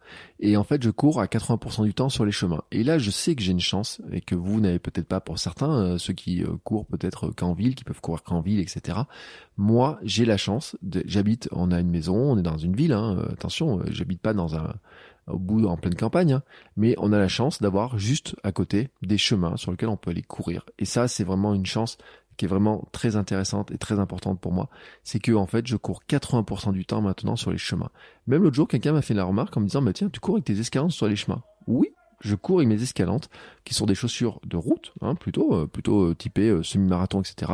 Je cours avec mes escalantes sur les chemins, même sur des chemins qui des fois sont un peu glissants. Il y a un jour, je les ai sur un chemin où c'était vraiment trop glissant pour elles, mais je cours sur les chemins avec mes chaussures comme ça. Donc, ce qui fait que je pars un peu sur la route, et puis dès que je vois une petite bifurcation avec un petit chemin, eh ben, je prends dessus. Et oui, je cours à peu près 80% du temps sur ces fameux chemins les 20 un petit peu moins en ce moment à cause de la chasse, je vous répète, hein, le samedi, le dimanche, le jeudi. Donc euh, si je fais, euh, si par exemple il me prenait l'envie de faire une sortie longue un jeudi euh, et je me mets à faire deux bornes un jeudi, forcément sur mon temps global de ma semaine, il y aura pas 80% de chemin parce que le jeudi je peux pas aller courir sur les chemins, je suis obligé de faire de la route. Donc c'est aussi comme ça que je crée un petit peu, vous voyez, mon, mon emploi du temps, mon organisation globale, etc. C'est aussi un petit peu comme ça que je fais. J'essaye au maximum d'aller courir sur les chemins Et à tel point que c'est quand c'est lundi ou mardi, euh, j'ai oublié qu'il avait plus la nuit euh, plein pot et je me suis retrouvé sur mes chemins mais avec de la gadoue, de, de trucs partout, de la terre dans tous les sens. Mais j'étais bien. Voilà, j'étais bien. Alors que avant, je, me disais, aujourd'hui, je vais pas salir les godasses. Non, non, euh, non, non. Ce truc-là n'existe plus en fait. Ce truc-là, c'est non, j'ai besoin. J'étais parti sur la route et puis j'ai vu ce petit chemin là sur le côté. J'ai dit, ah, allez, va faire un peu de chemin, va courir un peu sur des terrains, alors déjà qui sont plus souples, ce qui est très agréable, et puis au contact des animaux. Et puis vous savez quoi, l'autre jour, je suis rentré à la maison et j'ai pu montrer à ma fille, je lui ai montré une vidéo d'un petit écureuil qui jouait dans les arbres. Euh, euh, J'aurais pu en faire une autre le lendemain parce que quasiment tous les jours je vois des petits écureuils, etc. Des fois je m'arrête, je fais des petites vidéos et hop, je remonte des petites vidéos des écureuils.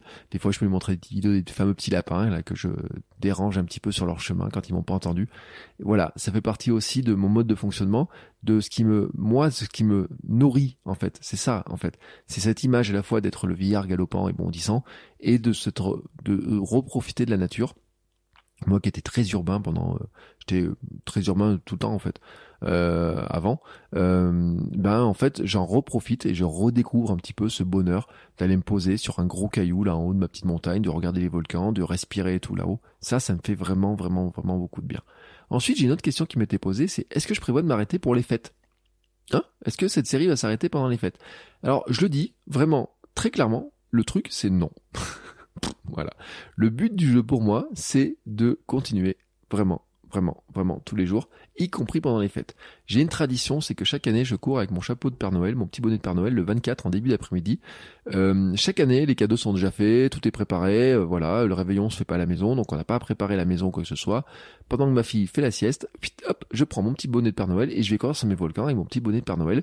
C'est le Père Noël court sur les volcans. Bon, il n'y a pas de raison que cette année j'arrive pas à le faire. Alors peut-être que je le ferai le matin, peut-être que je le ferai à un moment différent, etc. Mais je vous rappelle quand même que mon truc c'est de courir 10 minutes et minimum 10 minutes et un miles. Donc il y a bien un moment donné où même le 24, je pourrais aller courir, je vais pas aller courir une heure peut-être le 24, mais je pourrais le faire. J'ai une autre tradition, c'est que le 1er janvier le matin, je cours toujours aussi. Ben pareil, pareil, c'est pareil. Là où j'ai pas de tradition, c'est d'aller courir le 25. Bon bah écoutez, ça peut me faire un petit cadeau.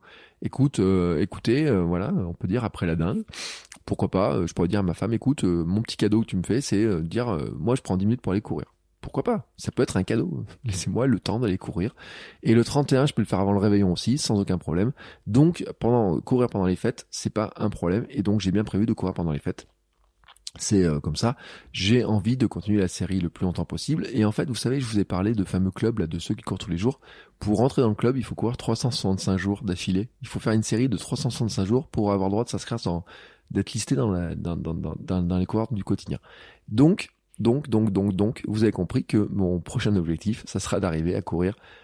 À, c'est d'arriver au moins à un an. Au moins à un an, mais je l'ai dit dans une vidéo, mon but du jeu, c'est de courir comme ça toute ma vie, tous les jours c'est mon. Alors, est-ce que je le ferai, est-ce que je le ferai pas, ce qui va se passer On ne sait pas. Je peux pas dire ce qui va se passer, mais en tout cas, mon objectif, c'est d'arriver tous les jours à courir ce minimum, etc.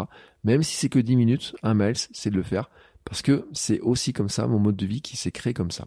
Maintenant, ensuite, bah, il y a bien sûr des questions qui se posent sur mes points de progression, sur qu'est-ce qui me reste à faire pour progresser. Alors, je vais vous donner quelques points de progression tels que moi je le vois ensuite. Euh, la vitesse, parce que maintenant que j'ai regagné un petit peu en foncier, en capacité à courir plus longtemps, etc., j'ai envie en fait de retrouver ma capacité à courir un peu plus vite. Alors, euh, par exemple, il y a chaque année la course des rois qui est à 5 km début janvier, hein, voilà, juste après le, les fameux réveillons, etc.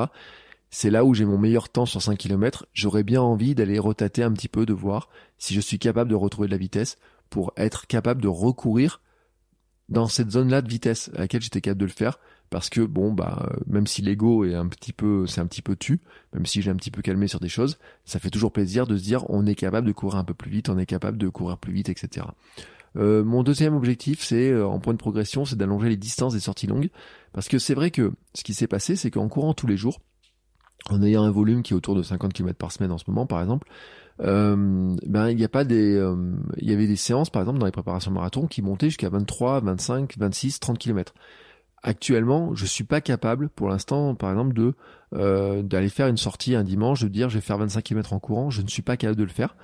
Alors que en volume de course, quand je préparais les marathons, j'avais des semaines à 50 km, dans lesquels j'avais 17 km le mercredi, j'avais 7 ou 8 km le mardi par exemple, 17 km le vendredi, le, mercredi, donc vous voyez on était là-dessus, plus une, une, troisième séance du le dimanche qui était autour de 20 km. Et puis au milieu, bah, il pouvait y avoir une petite, une petite séance de côte ou des choses comme ça donc s'il faisait peut-être moins de volume et plus d'intensité, et ça faisait des semaines autour de 50 à 60 km, dans laquelle il y avait un tiers qui était pris par une grosse sortie longue de préparation marathon. Et maintenant, dans ces 50 km, en fait, ils sont plutôt répartis sur euh, des séances de 8, des séances de 9, euh, des séances de 5-6 km, vous voyez, des choses, choses comme ça. Mais j'ai pas de séances qui sont qui dépassent les 10 euh, j'ai très rarement dépassé les 10 les 12 km. j'ai dit j'ai fait 14 j'ai rarement dépassé des séances qui faisaient plus de 10 euh, km. Et en fait, je vois que maintenant, euh, même faire des séances autour de 10 km, c'est euh, il faut que ça redevienne une habitude en fait. Il faut que naturellement ça devienne plus facile de refaire des séances de 10 km plus régulièrement pour que je sois plus à l'aise sur ce genre de distance parce que je voudrais allonger les distances. Je l'ai dit, hein, l'an prochain j'ai un objectif c'est faire un gravelman donc c'est du vélo, mais ça veut gravelman c'est 350 bandes de vélo donc l'effort c'est un effort qui est long. Donc il faut arriver à retourner sur l'effort long. Et puis je vous rappelle que mon objectif de l'année d'après, c'est l'Ironman. Et là, dans l'Ironman, il y a du vélo, de la natation et un marathon aussi, bien entendu. Donc forcément, euh, et puis tous les trucs euh, ultra que j'avais envie de faire, un jour je me suis dit je ferai un 24 heures, etc. Forcément, c'est du travail sur du long. Mais pour l'instant, je prépare pas ça. Pour l'instant, j'aimerais bien regagner un peu cette fameuse VMA, un peu de vitesse. Donc j'ai plutôt travaillé sur la vitesse et quand même essayer d'allonger un peu les sorties longues, c'est-à-dire avoir un mix avec des semaines, avec des jours, des séances d'entraînement où l'intensité permettra de travailler la vitesse, et puis des sorties longues un peu plus longues, et puis au milieu, avoir des petits trucs de récup. Ensuite, l'autre aspect sur lequel je travaillais, c'est le renforcement physique, le gainage que j'ai fait moins, euh, aussi parce qu'avec mes douleurs, j'étais moins capable de le faire, et pourtant, et pourtant, c'est le fait de gainer, d'avoir du gainage dynamique, etc., me permettrait pourtant de diminuer les douleurs, mais vous voyez, ça paraît euh, c'est pas instinctif comme ça. Hein. Quand on se dit on a mal, on évite de bouger parce que ça provoque des douleurs. Et pourtant, et pourtant, c'est en, euh, en, en allant travailler justement ce renforcement, cette musculation, mais en faisant attention à quel mouvement on fait, que on va contribuer à baisser les douleurs. Donc là-dessus, il faut que je retourne là-dessus, sur du gainage, sur l'abdos, sur la musculation, avec euh, des élastiques, des choses comme ça, par exemple, pour euh, avoir euh, tout simplement euh, une meilleure tenue au niveau du dos, une meilleure tenue lombaire, une meilleure tenue du ventre, etc. Et puis je vous répète aussi hein, mon truc, avoir des abdos, hein, qui reste un espèce d'objectif que je me dis qu'un jour ou pas j'y arriverai.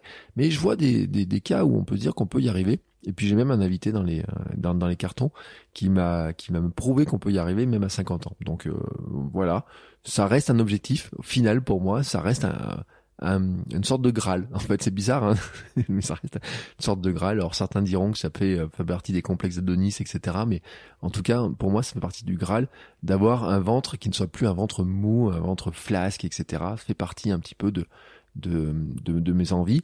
Bien sûr, je me rends compte qu'il est moins, beaucoup moins flasque qu'avant, mais il n'a pas encore la forme que je veux.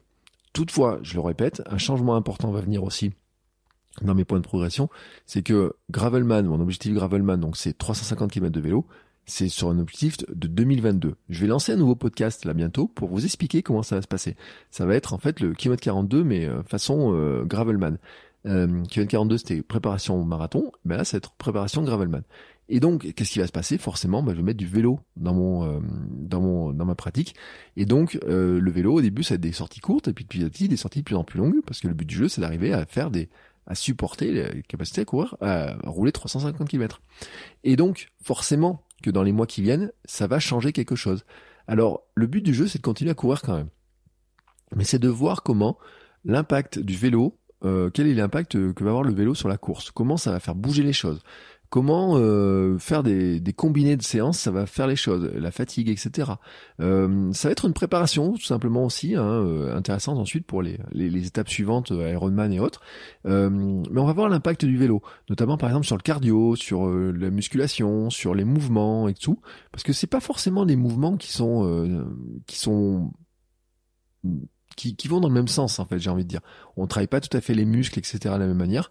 Mais ça va aussi jouer bien sûr sur ma dépense calorique ça va aussi jouer sur euh, l'endurance ça va jouer sur le cœur ça va jouer sur plein de choses. Ça va aussi jouer sur euh, la fatigue parce que la vélo, le vélo est un sport porté, donc les, chocs, les impacts sont différents, la fatigue est un petit peu différente. Alors bien sûr, dans les mois qui viennent, bien, bien sûr, qu'est-ce qui va se passer? Je vais moins courir, mais continuer à courir tous les jours, faire plus de vélo, bien sûr, pour arriver à faire le gravelman, et on verra un petit peu l'impact que ça va avoir. Ça, ça fait partie en fait des, des grands points d'interrogation sur euh, mes, ma progression, sur ce qui va se passer ensuite.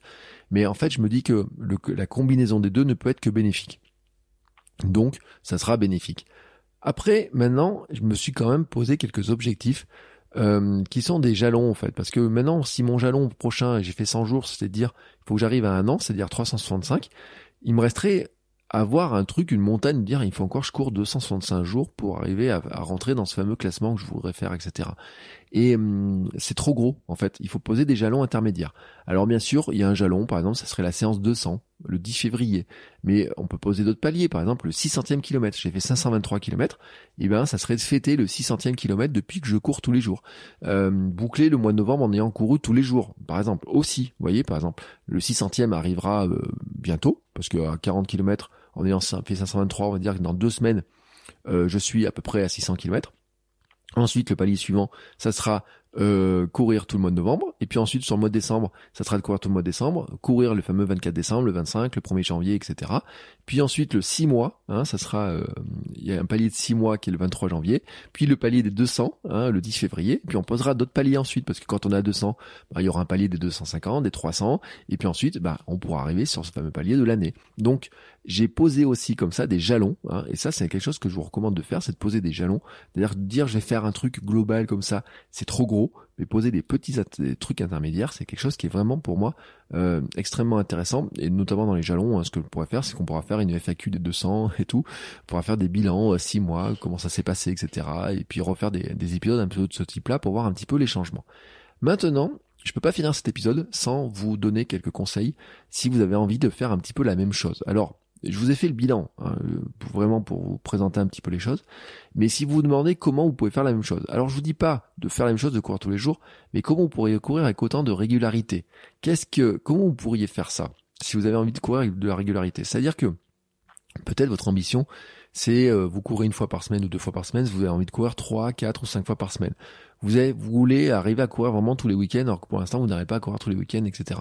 Et en fait, je vous répète ma logique, c'est que moi je préfère bouger souvent un peu que quelquefois beaucoup. Hein, pour euh, l'avantage, c'est que moi je trouve que ça génère moins de fatigue, ça génère une habitude, et ça pour moi ça crée une habitude qui est vraiment importante, et en plus ça allège la motivation nécessaire pour y aller, et aussi l'organisation. Je vous donne un exemple tout simple.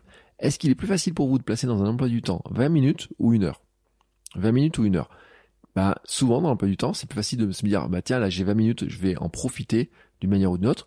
Alors que souvent, d'ailleurs, les gens qui disent, je veux absolument faire une heure, quand ils n'ont pas une, heure, par exemple, ça peut arriver sur une pause déjeuner. Euh, vous pensiez courir une heure sur la pause déjeuner, mais vous avez un collègue qui, juste avant que vous allez, là, comme ça, il tape à la porte, dit, ah, en fait, j'ai un truc à te demander en 5 minutes et tout, t'as 5 minutes. Oui, oui, j'ai 5 minutes. Et puis, en fait, les 5 minutes deviennent un quart d'heure, et puis vous vous rendez compte qu'en fait, vous n'avez plus une heure, vous avez 45 minutes. Bon, vous allez quand même faire votre séance. Si vous êtes perfectionniste en disant il faut absolument que je fasse une heure, vous allez annuler votre séance. Non, le but du jeu, en fait, c'est pour ça que c'est intéressant de dire, je vais plutôt partir de dire que le minimum, c'est de faire, mon minimum viable, je vous répète, c'est de faire 10 minutes et un miles, c'est de dire, ben, du moment que j'ai 10 minutes et un miles dans ma journée, je suis capable de le faire. Donc vraiment, cette logique-là, c'est ça, c'est de se dire, peut-être que des fois vous avez envie de faire une heure, vous pouvez pas faire une heure, mais si vous faites 45 minutes, est-ce que finalement c'est déjà pas si mal que ça? Même si vous faites 20 minutes ou 30 minutes et vous mettez un peu d'intensité, est-ce que c'est pas si mal que ça? Donc c'est plus facile à placer 20 minutes qu'une heure. Et puis il y a aussi une question de motivation. Les jours où vous n'êtes pas très motivé, où c'est un peu compliqué, etc. Est-ce qu'il vous faut plus de courage, comme disent certains? Moi je déteste qu'on me dise bon courage. Il y a des gens quand je vais courir, ils me disent ah bah bon courage. Non, c'est pas du courage aller courir, ça me fait plaisir. Mais bon, on va dire que pour certains, des fois, il faut avoir plus de motivation, plus de courage pour aller courir. Est-ce qu'il vous faut plus de courage pour attaquer 20 minutes de sport, ou 10 minutes dans mon cas, ou faire une séance de 1 heure ou 2 heures? Bien entendu, quand vous êtes là par notre truc, c'est plus facile de bouger de votre canapé si vous se dites allez je pars pour 10 minutes que de bouger votre canapé pour dire je pars pour une heure ou pour deux heures. Bon bah voilà, la logique il est là-dedans. Donc déjà vous placez des petits objectifs, vous placez des gros objectifs de dire non je vais aller courir une heure tous les samedis matins, etc dites-vous déjà que le point de départ, c'est dire non, je vais aller courir 10 minutes, 20 minutes ou quoi que ce soit, mais je vais le faire beaucoup plus souvent. Et en fait, le fait de commencer vous amène à arriver à faire plus longtemps. L'autre jour, je suis dit à ma femme, je dis, oh, bon, je pars 20 minutes, et puis au final, je reviens 48 minutes plus tard. Qu'est-ce que j'ai fait? Fameux chemin, la bifurqué, droite à gauche, etc. Voilà, ça arrive, mais ça m'arrive tellement souvent cette histoire-là.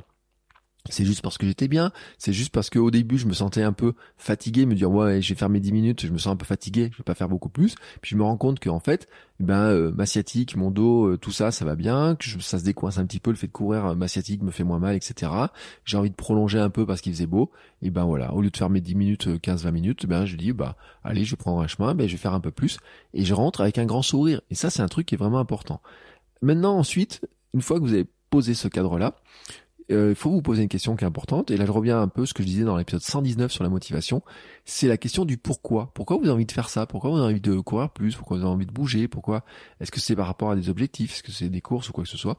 Et je le répète, moi, j'ai mon image hein, du vieillard galopant, du vieillard bondissant, de euh, grandir, euh, enfin voir ma fille grandir en étant en bonne santé. j'ai une image en fait parce que je vois, par exemple, au club, il a, c'est un truc que j'ai raconté quelqu'un qui court avec sa fille euh, et que sa fille elle a 20 ans, lui il a 60, il est capable de courir avec elle. J'ai envie un jour, si Camille on peut le faire, si elle est sportive, etc., de me dire que je suis capable d'aller courir avec Camille et qu'elle me trouve pas comme un vieux schnock euh, gras, euh, fatigué, qui peut pas, qui est complètement cuit, qui arrive pas à courir, etc. au bout de 100 mètres. Non, j'ai envie de me dire un jour on est capable d'aller courir une heure ensemble, si elle en a envie, si elle, est, si elle a envie de le faire, etc. Qu'on soit capable de le faire. Et elle me voit courir tous les jours. Et pour elle, je suis aussi c'est ça aussi un, espèce de truc qui est pour, pour moi important. C'est aussi un exemple, j'ai envie de dire. C'est de pas lui dire un jour, oui, mais tu sais, le sport c'est bon pour toi, etc. Parce que j'en suis convaincu. C'est de lui montrer, en fait. Là, elle voit que tous les jours, je fais du sport. Elle voit qu'on fait du sport à la maison. Et c'est quelque chose qui pour elle est naturel. Quand je, hier, je lui dis, euh, bon, bah, je vais courir, elle me dit, bah, cours bien, papa. Et, euh, elle le voit. Elle me dit, euh, l'autre jour, on est allé voir un bout de course qui était vers la maison. Elle m'a dit, ah ben moi aussi, envie, j'ai envie de courir plus tard. Et qu'est-ce qu'on faisait? Eh ben, on suivait un petit peu le parcours, etc. Elle courait. Elle me disait, moi aussi, je fais du running. Moi aussi, je fais du running. Donc, cette, ce truc-là, en fait, se courir régulièrement, c'est aussi pour moi dans mes motivations de lui montrer tout simplement ce que c'est d'avoir une vie sportive. Et j'ai envie de lui montrer ça. Je veux pas en faire une sportive, de dire sportif pro quoi que ce soit. Je veux en faire quelqu'un qui euh, finalement est capable de se dire que si elle a envie de faire du sport parce que ça lui fait du bien, et eh ben que elle soit capable d'essayer de voir si ça lui fait du bien ou pas, si c'est quelque chose qui peut lui convenir. Parce que je sais à quel point pour moi c'est quelque chose qui me convient. Et j'ai pas envie euh, de que ça lui fermer des portes juste euh, je veux lui montrer l'exemple. Voilà. Je sais pas comment le dire je veux lui montrer que oui on peut se sentir bien en faisant du sport etc que même si c'est pas le cas de tout le monde de son entourage peut-être que c'est peut-être pas le cas de certains à l'école peut-être qu'il y a des gens à l'école qui vont ronchonner sur le sport etc peut-être peut-être mais quel est aussi un exemple de dire bah oui on peut se faire plaisir en faisant du sport euh, ensuite, donc ça c'est les motivations. Ensuite, le truc, euh, bah, l'étape suivante, c'est qu'il faut que vous arriviez à créer l'habitude. Et l'habitude, en fait, est toujours difficile à prendre, car votre cerveau, il déteste le changement. Et notre cerveau, en fait, il est euh, pas tachon, mais il est pas pas tachon, pas par euh, comment dire par fainéantise.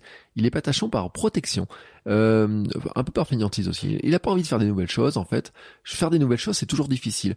Et en fait, euh, bah, il dit bah oui mais moi je suis bien à faire toujours la même chose etc. Euh, on est pas mal comme ça. Pourquoi est-ce que tu veux faire autre chose? Donc à un moment donné, quand on doit prendre une nouvelle habitude et notamment prendre l'habitude de faire une course, faire de la course, faire du sport, faire du mouvement, faire des abdos, faire n'importe quoi, il faut se dire que ça va toujours remplacer notre habitude. Il y a toujours le principe des habitudes, c'est que ça va toujours remplacer notre habitude. En fait, notre cerveau, il prend des milliers de décisions toutes les journées et sans qu'on s'en rende compte, il le fait en automatique, en automatique, en automatique, en automatique. Et à un moment donné, c'est que si on veut faire un autre truc que ce qu'il a l'habitude de faire, il va falloir le forcer. Il va falloir passer dans du forcer un, un moment donné ce truc-là. Et donc en fait, il va falloir rendre automatique quelque chose qui ne l'est pas. Et pour arriver à introduire ça, il va falloir enlever quelque chose qui est déjà une habitude automatique. Et donc, il va falloir forcer la machine. Et ça, c'est là où on a besoin de la motivation. C'est là où on a besoin de l'inspiration. C'est là qu'on a besoin de se connecter à son truc qui est important. Et en fait, c'est un élément pour vous rappeler de comment ça fonctionne tout ça. C'est qu'il faut vous rappeler que l'habitude fonctionne toujours avec un système qui est simple. C'est qu'il faut un déclencheur, une récompense. Donc le déclencheur, c'est avant de faire quelque chose et la récompense, c'est après l'avoir fait. Et donc, en fait, si vous voulez prendre une habitude, il faut que vous soyez capable de faire, de regarder vos déclencheurs, et de regarder les récompenses que vous avez. Et actuellement sur vos habitudes, demandez-vous comment certaines habitudes sont mises en place, notamment vos mauvaises habitudes. Toutes les habitudes que vous avez, bonnes ou mauvaises, ont fonctionné à un moment donné. C'est-à-dire que il y a eu un déclencheur et le cerveau y associe une récompense. Et ça peut être le cas sur des mauvaises habitudes comme sur le cas des bonnes habitudes. Un cas d'une mauvaise habitude, c'est que avant, dans mon ancienne vie, quand je rentrais à la maison après une journée de travail, j'ouvrais le frigo et je prenais un grand verre de coca. Et puis je mangeais un gâteau. C'était l'habitude du matin, du, de la fin de journée. Mécaniquement, euh, ça c'est devenu une habitude parce que je pense qu'au départ, c'était j'ouvre la porte de la maison, je pose mes clés, je vais chercher euh, un verre de coca et ça me faisait une sorte de réconfort. Il y en a certains c'est leur clope, il y en a certains c'est leur bière. Un jour j'ai eu quelqu'un qui me disait tous les soirs quand je rentre du travail je bois une bière. Mais est-ce qu'il est capable de maintenant de dire pourquoi est-ce qu'il boit une bière? Est-ce que moi j'étais capable de dire pourquoi je buvais un coca euh, en arrivant à la maison? J'étais incapable de le dire. Parce que au début, oui, ça me faisait plaisir peut-être un jour de boire un coca et tout, puis euh, petit à petit, c'était une sorte de récompense. Ma récompense, voilà, tac. Et mon, mon cerveau, en tout cas, l'a enregistré comme une récompense. Sauf que, à force de faire ça pendant un an ou deux ans ou quoi que ce soit, je ne sais même plus quelle est ma récompense finale. Mon cerveau, il a juste enregistré. Maintenant, l'habitude, c'est tu rentres à la maison, tu poses tes clés, tu prends ton coca, tu vas t'asseoir dans le canapé, tu regardes la télé en bouffant un gâteau. Alors là, cette séance, cette série-là, d'habitude, elle est extrêmement mauvaise. Et bien sûr qu'un jour, pour la casser, ben, il faut dire, non, là, tu arrêtes. Déjà, tu n'as plus de coca dans ton frigo. Bam. Euh, déjà, tu peux plus faire ça, tu peux plus faire ça, tu peux plus faire ça. Et donc, ça, c'est du changement. Et forcément que, pour courir tous les jours, il y a aussi des, des, des réflexes, des choses comme ça que je dois enlever. Euh, le réflexe de dire, ben euh, tiens, après avoir travaillé euh, toute la matinée, ben le réflexe c'est plutôt de dire, maintenant je prends un temps pour aller sur Netflix, enfin même pas sur Netflix ou sur YouTube pour regarder une vidéo, et ben j'ai plutôt courir, aller courir 20 minutes. Voilà, par exemple. ma récompense d'avoir travaillé bien toute la matinée du mardi, par exemple, et ben c'est d'aller courir. ça peut vous paraître bizarre, mais pourquoi? Parce que j'y prends du plaisir. Et c'est là où ma récompense, en fait, c'est de dire, j'ai bien travaillé, bon, maintenant, je vais prendre du temps pour aller courir, ça va me faire du bien, et je vais avoir cette récompense de me faire du bien. Et notamment, une récompense, c'est d'aller voir sur mon téléphone, enfin à la fin, euh, en fait, d'aller voir. C'est pas ma récompense. Ma récompense, en fait, c'est qu'à la fin de chaque séance d'entraînement, je suis capable de me prendre en photo une petite selfie. Ça, c'était mes habitudes sur euh, euh par rapport à ma perte de poids pour voir ma tête comment elle changeait de, à chaque fois, pour voir la, sueur sur, mon visage après une, une, séance et voir en fait aussi comment mon visage il a fondu. C'est ce qui m'en était servi sur ma perte de poids de ça. Et en fait, euh, maintenant en fait, mon plaisir c'est d'avoir un selfie avec le sourire à l'arrivée euh, de chaque après chaque euh, séance de course, donc tous les jours. J'ai ça j'ai ce truc là et eh ben c'est un changement d'époque hein, franchement par rapport à des années des années. Euh, par rapport à l'époque où euh, ma récompense ça pouvait être coca bouffe ou je sais pas quoi. Maintenant c'est d'aller courir et d'arriver à avoir un sourire de prendre en photo et me dire bah tiens euh, ah bah tiens cette photo est sympa cette photo est sympa etc et en fait c'est c'est plein de petits trucs comme ça. Le café du vendredi matin c'est pareil, je vais faire 5-6 kilomètres et puis euh, je bois un café, je suis content, je discute un petit moment, ça fait un petit peu de socialisation en plus parce qu'en travaillant à la maison on est, euh, on voit on, on, voit moins de monde et hop, et ben je suis content et ensuite je rentre à la maison tranquillement et ma matinée, la fin, la suite de ma matinée peut continuer, peut bien se dérouler, ça, ça roule, etc. Et donc c'est tout ça, en fait, mes petites récompenses qui mettent des habitudes en place. Et donc vous aussi, vous devez regarder quelle est votre récompense. Moi, l'une de mes récompenses, par exemple, des fois, c'est juste d'aller voir les volcans. Et des fois, même, je suis déçu quand il y a des nuages sur les volcans.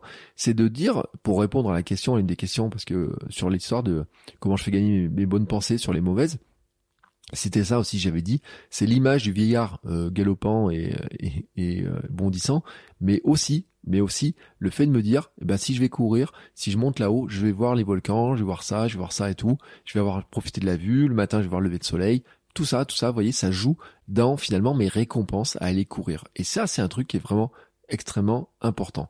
Et donc en fait, qu'est-ce qui va se passer, c'est que eh ben vous allez devoir regarder un petit peu votre quotidien, comment vous le construisez, comment vous faites tout ça? Avec votre déclencheur et vos habitudes de et vos récompenses de vos habitudes. Et en fait, ça va devenir petit à petit automatique. Mais ce qui va se passer, c'est que peut-être que selon les jours où le déclencheur peut être différent.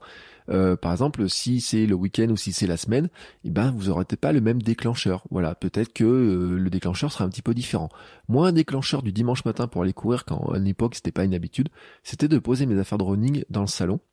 Et en fait, quand je me levais le matin, le premier truc que je voyais, c'était mes affaires de running qui étaient prêtes. J'avais plus qu'à me sauter dans mon short, à mettre ça, et puis aller courir. Tout était prêt. Il y avait rien d'autre à faire. Tout était prêt.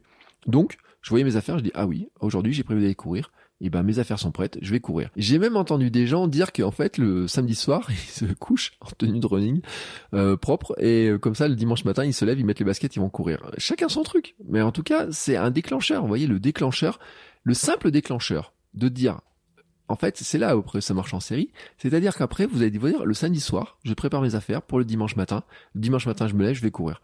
Et en fait, on se crée comme ça des habitudes sportives. Et le samedi soir naturellement je prépare mes affaires pour le lendemain matin etc etc etc et maintenant moi tous les jours je prépare mes affaires pour le lendemain matin. Hein, quasiment. Euh, parce que je vais souvent courir le, tôt le matin par exemple. Je sais que le lendemain matin je me dis bah tiens quelle heure se lève le soleil etc je regarde un petit peu je prépare mes affaires. Comment je vais faire ça? Comment je vais faire ça? Tiens je vais charger mon casque je vais faire ça et tout et tout ça devient très très très très automatique et en fait, euh, ce qui est intéressant pour vous, c'est de cerner les déclencheurs que vous pouvez avoir.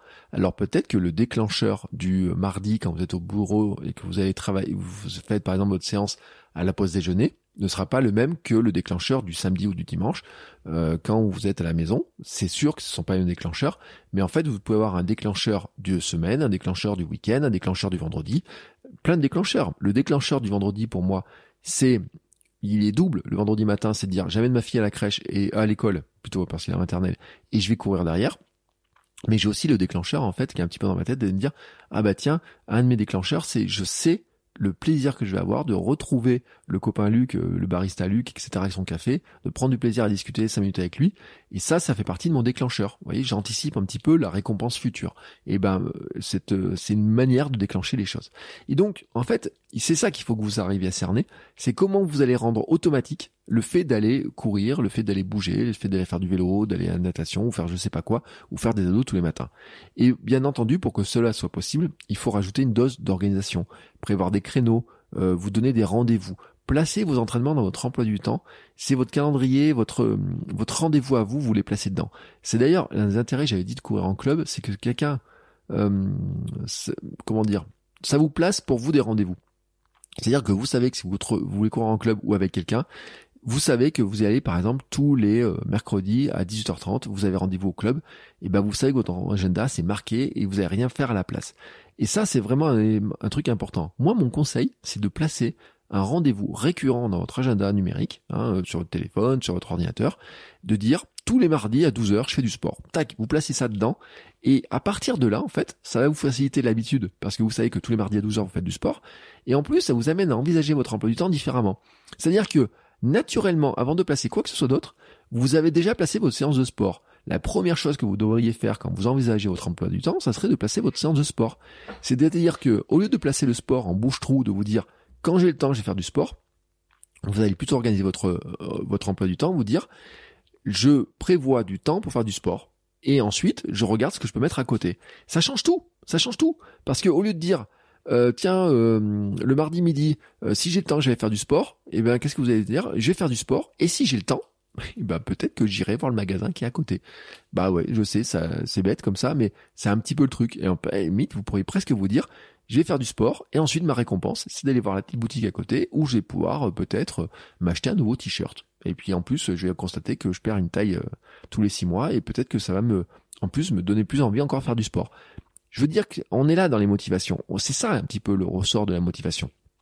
Alors bien sûr, quand on court tous les jours, les motivations sont un petit peu différentes. Quand vous courez trois fois par semaine, c'est différent. Quand vous voulez augmenter votre volume, c'est un petit peu différent. Mais c'est un petit peu le principe de tout ça. Et en fait, euh, moi, pour vous montrer à quel point j'ai introduit cette notion-là d'organisation dans vraiment du temps, c'est que ces dernières années, je refusais systématiquement tous les rendez-vous qui me faisaient rater mes entraînements de club le mercredi et le vendredi. Je gérais mon emploi du temps par exemple, de prof à la fac pour être à l'heure le mercredi. Si vous me disiez, vous allez faire un cours le mercredi après-midi à Vichy, en sachant que à Vichy, je sortais à 17h de cours et que je devais être à, à l'entraînement à 18h30, je savais que c'était impossible et donc je refusais systématiquement. Je plaçais systématiquement aussi euh, mes rendez-vous pour être à l'heure systématiquement aux entraînements et pour dire aussi, par exemple, le mardi matin, fameux séance du mardi, euh, ben je n'avais pas de rendez-vous à l'extérieur, je travaillais à la maison parce que le mardi j'allais courir. Et c'était systématique. J'ai organisé mon emploi du temps comme ça. Ces dernières années, j'avais systématiquement tout organisé comme ça pour arriver à voir ce fonctionnement-là, pour dire que le sport était une priorité. C'était une priorité d'arriver à rentrer ce sport parce que c'est ce qui me faisait du bien. Et à partir de là, je le plaçais d'abord dedans parce que c'est ce qui me permettait moi d'être bien. Et à partir de là, j'organisais mon emploi du temps autour de ça. Alors vous allez me dire, oui, moi j'ai peut-être de la chance parce que je suis travailleur indépendant, je travaillais à la maison pour le faire, etc. Mais ça marchait aussi. Euh, je vous ai dit quand j'étais euh, salarié de la fac, que j'étais prof, etc. Que je faisais 300 heures de cours dans l'année. Il y a aussi à ce moment-là, bon, il y a des moments, euh, j'ai des gens dans les bureaux qui me disaient, non mais tu, enfin tu nous gonfles un peu, quoi, à nous dire tu peux faire cours le vendredi après-midi, tu peux faire cours le lundi matin, tu peux faire cours le mardi. Et alors? Et alors, oui, mais attendez, autour de ça, d'accord, on va adapter. D'accord, ça je vais faire différemment, ça je vais faire différemment. Je suis prêt à accepter la charge de dire, il y a certains jours, je vais faire plus d'heures, etc. pour arriver à placer ces séances-là. C'était un petit peu mes, mes, mes contraintes et si j'ai placé vraiment comme ça. Et c'est aussi comme ça que j'ai intégré le fait de faire du sport beaucoup plus régulièrement. Et maintenant que je cours tous les jours, ben bien entendu, ça veut dire que dans ma journée, quand je fais mon emploi du temps en fait, je le fais à la semaine, hein, je regarde un petit peu. Je sais que le vendredi matin, je vais aller courir à telle heure. Je sais que le mardi, je vais courir à telle heure. Je sais que le samedi dimanche, je vais courir à telle heure. Je sais que le lundi, je vais plutôt placer ma séance à tel moment. Je sais que le jeudi, je vais plutôt la placer à tel moment. Et donc, ben, je crée des déclencheurs, je crée des habitudes, je sais, je suis programmé pour le faire.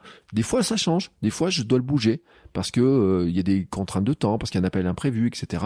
Mais c'est vraiment organisé de cette manière-là. Et à partir de là, quand vous avez mis en place, réfléchi un petit peu à tout ça, vous êtes paré pour placer, pour mettre en place une habitude, pour créer votre habitude.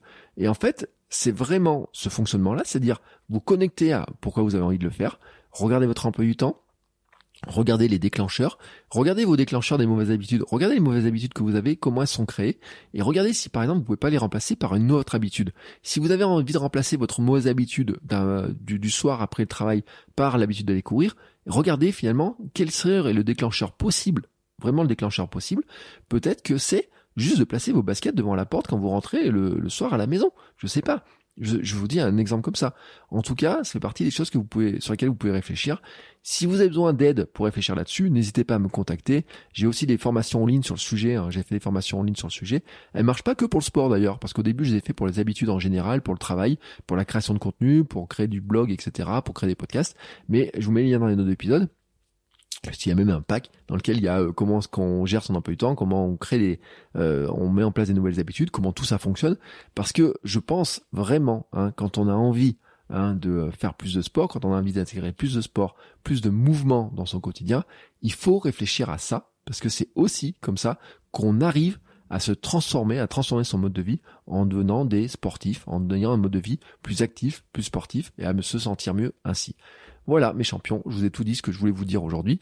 C'est un épisode qui est un petit peu long, hein. il y avait beaucoup de questions, beaucoup de sujets à aborder. Vous voyez que finalement, cette histoire de courir tous les jours, elle met en jeu beaucoup, beaucoup de choses, à la fois par rapport à mon parcours que j'ai pu avoir, par rapport à ce que j'ai envie de faire, par rapport aussi à tout ce que j'ai mis en place pour être capable de le faire.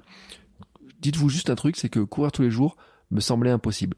S'il y a même un an, je vous rappelez-vous, en juillet de l'an dernier, j'avais couru un mois et ça me semblait impossible et la fin de tout. Et pourtant, là, j'en suis à 100 jours. Vous voyez, donc j'ai déjà triplé le temps de course quotidienne que été capable de faire. Mais aussi, et ça je l'ai pas dit parce que je suis dans un autre état d'esprit, quand on se dit je fais un défi de un mois sur un truc, ben quand on arrive vers la fin du défi, on dit je suis pressé d'arriver à la fin. Quand on met pas de fin, ben en fait on se dit ben on continue la chaîne le plus longtemps possible. C'est aussi un état d'esprit différent, mais tout ça me semblait impossible il y a encore quelques mois. Et donc il y a encore quelques années, c'était encore plus impossible, etc. Et maintenant, c'est devenu naturel. Et c'est en fait vraiment l'esprit de ce que je veux dire par ce podcast, parce que je fais sur mes contenus à droite à gauche, c'est de vous dire que en fait, il y a des choses qui ne semblent pas naturelles à un moment donné, qui vont devenir naturelles, mais que des fois, oui, il faut forcer un peu l'habitude. Des fois, il faut forcer certains trucs pour le faire. Il faut mettre en place des nouveaux processus, des nouvelles choses à faire.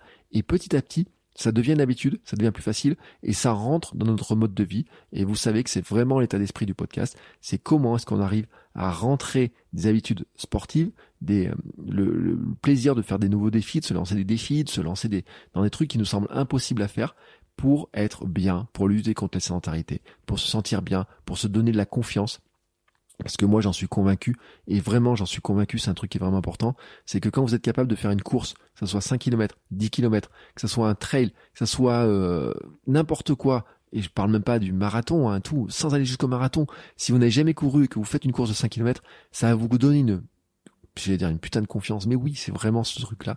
Ça va vraiment vous donner une confiance. Puis ensuite, vous dites, je vais faire un 10. Et là, ça vous donner une confiance de dire, je suis en plus capable de faire encore ça, et puis encore ça, et puis encore ça, et puis encore ça. Et cette confiance-là, elle va ressurgir, rejaillir sur plein d'autres choses dans votre vie. Et euh, ça peut être sur votre vie professionnelle, sur votre vie personnelle, sur votre euh, confiance en vous, etc. Et c'est là où, en fait, euh, 42 n'est pas seulement un podcast de course à pied, c'est aussi aussi par certains aspects un podcast de développement personnel. Mais ça, faut pas trop le dire. Chut, on le dit pas à tout le monde. En tout cas, je vous souhaite à tous une très belle journée, une très belle semaine. On se retrouve la semaine prochaine pour un nouvel épisode. Et n'hésitez pas, n'hésitez pas à me poser des questions, à faire vos retours, euh, me dire ce que vous en pensez et bien entendu à partager l'épisode sur les réseaux sociaux, partager le podcast sur les réseaux sociaux. Vous savez que plus on est nombreux autour de cette euh, dynamique-là, et plus finalement ça nous semblera naturel et moins on aura l'impression d'être regardé comme des bêtes de des bêtes euh, curieuses quand on dit qu'on va courir. Et euh, voilà. Moi c'est mon utopie à moi c'est que tout le monde se sente bien dans son corps grâce au mouvement. Et je voudrais vous faire partager cette utopie et que tout le monde tout le monde participe à cette utopie. Voilà. Belle journée belle semaine et à la semaine prochaine. Ciao ciao les sportifs Bon, c'est encore moi. J'ai un dernier petit mot à vous dire avant de vous laisser écouter un autre épisode de podcast. Si vous avez apprécié cet épisode, je vous invite à vous abonner, bien entendu, au podcast. Vous pouvez le faire sur Spotify, Apple Podcast et tous les lecteurs de podcast. Mais aussi, si vous voulez, à laisser une petite note 5 étoiles sur Apple Podcast. Vous savez que ça aidera le podcast à se faire découvrir et à permettre à plein de gens de découvrir aussi les vertus du mouvement. Allez, ce coup-là, je vous laisse et je vous souhaite à tous une très belle journée. Planning for your next trip? Elevate your travel style with Quince. Quince has all the jet-setting essentials you'll want for your next getaway, like European linen, premium luggage options, buttery soft Italian leather bags, and so much more. And it's all priced at 50 to 80% less than similar brands. Plus, Quince only works with factories that use safe and ethical manufacturing practices. Pack your bags with high-quality essentials you'll be wearing for vacations to come with Quince. Go to quince.com slash trip for free shipping and 365-day returns.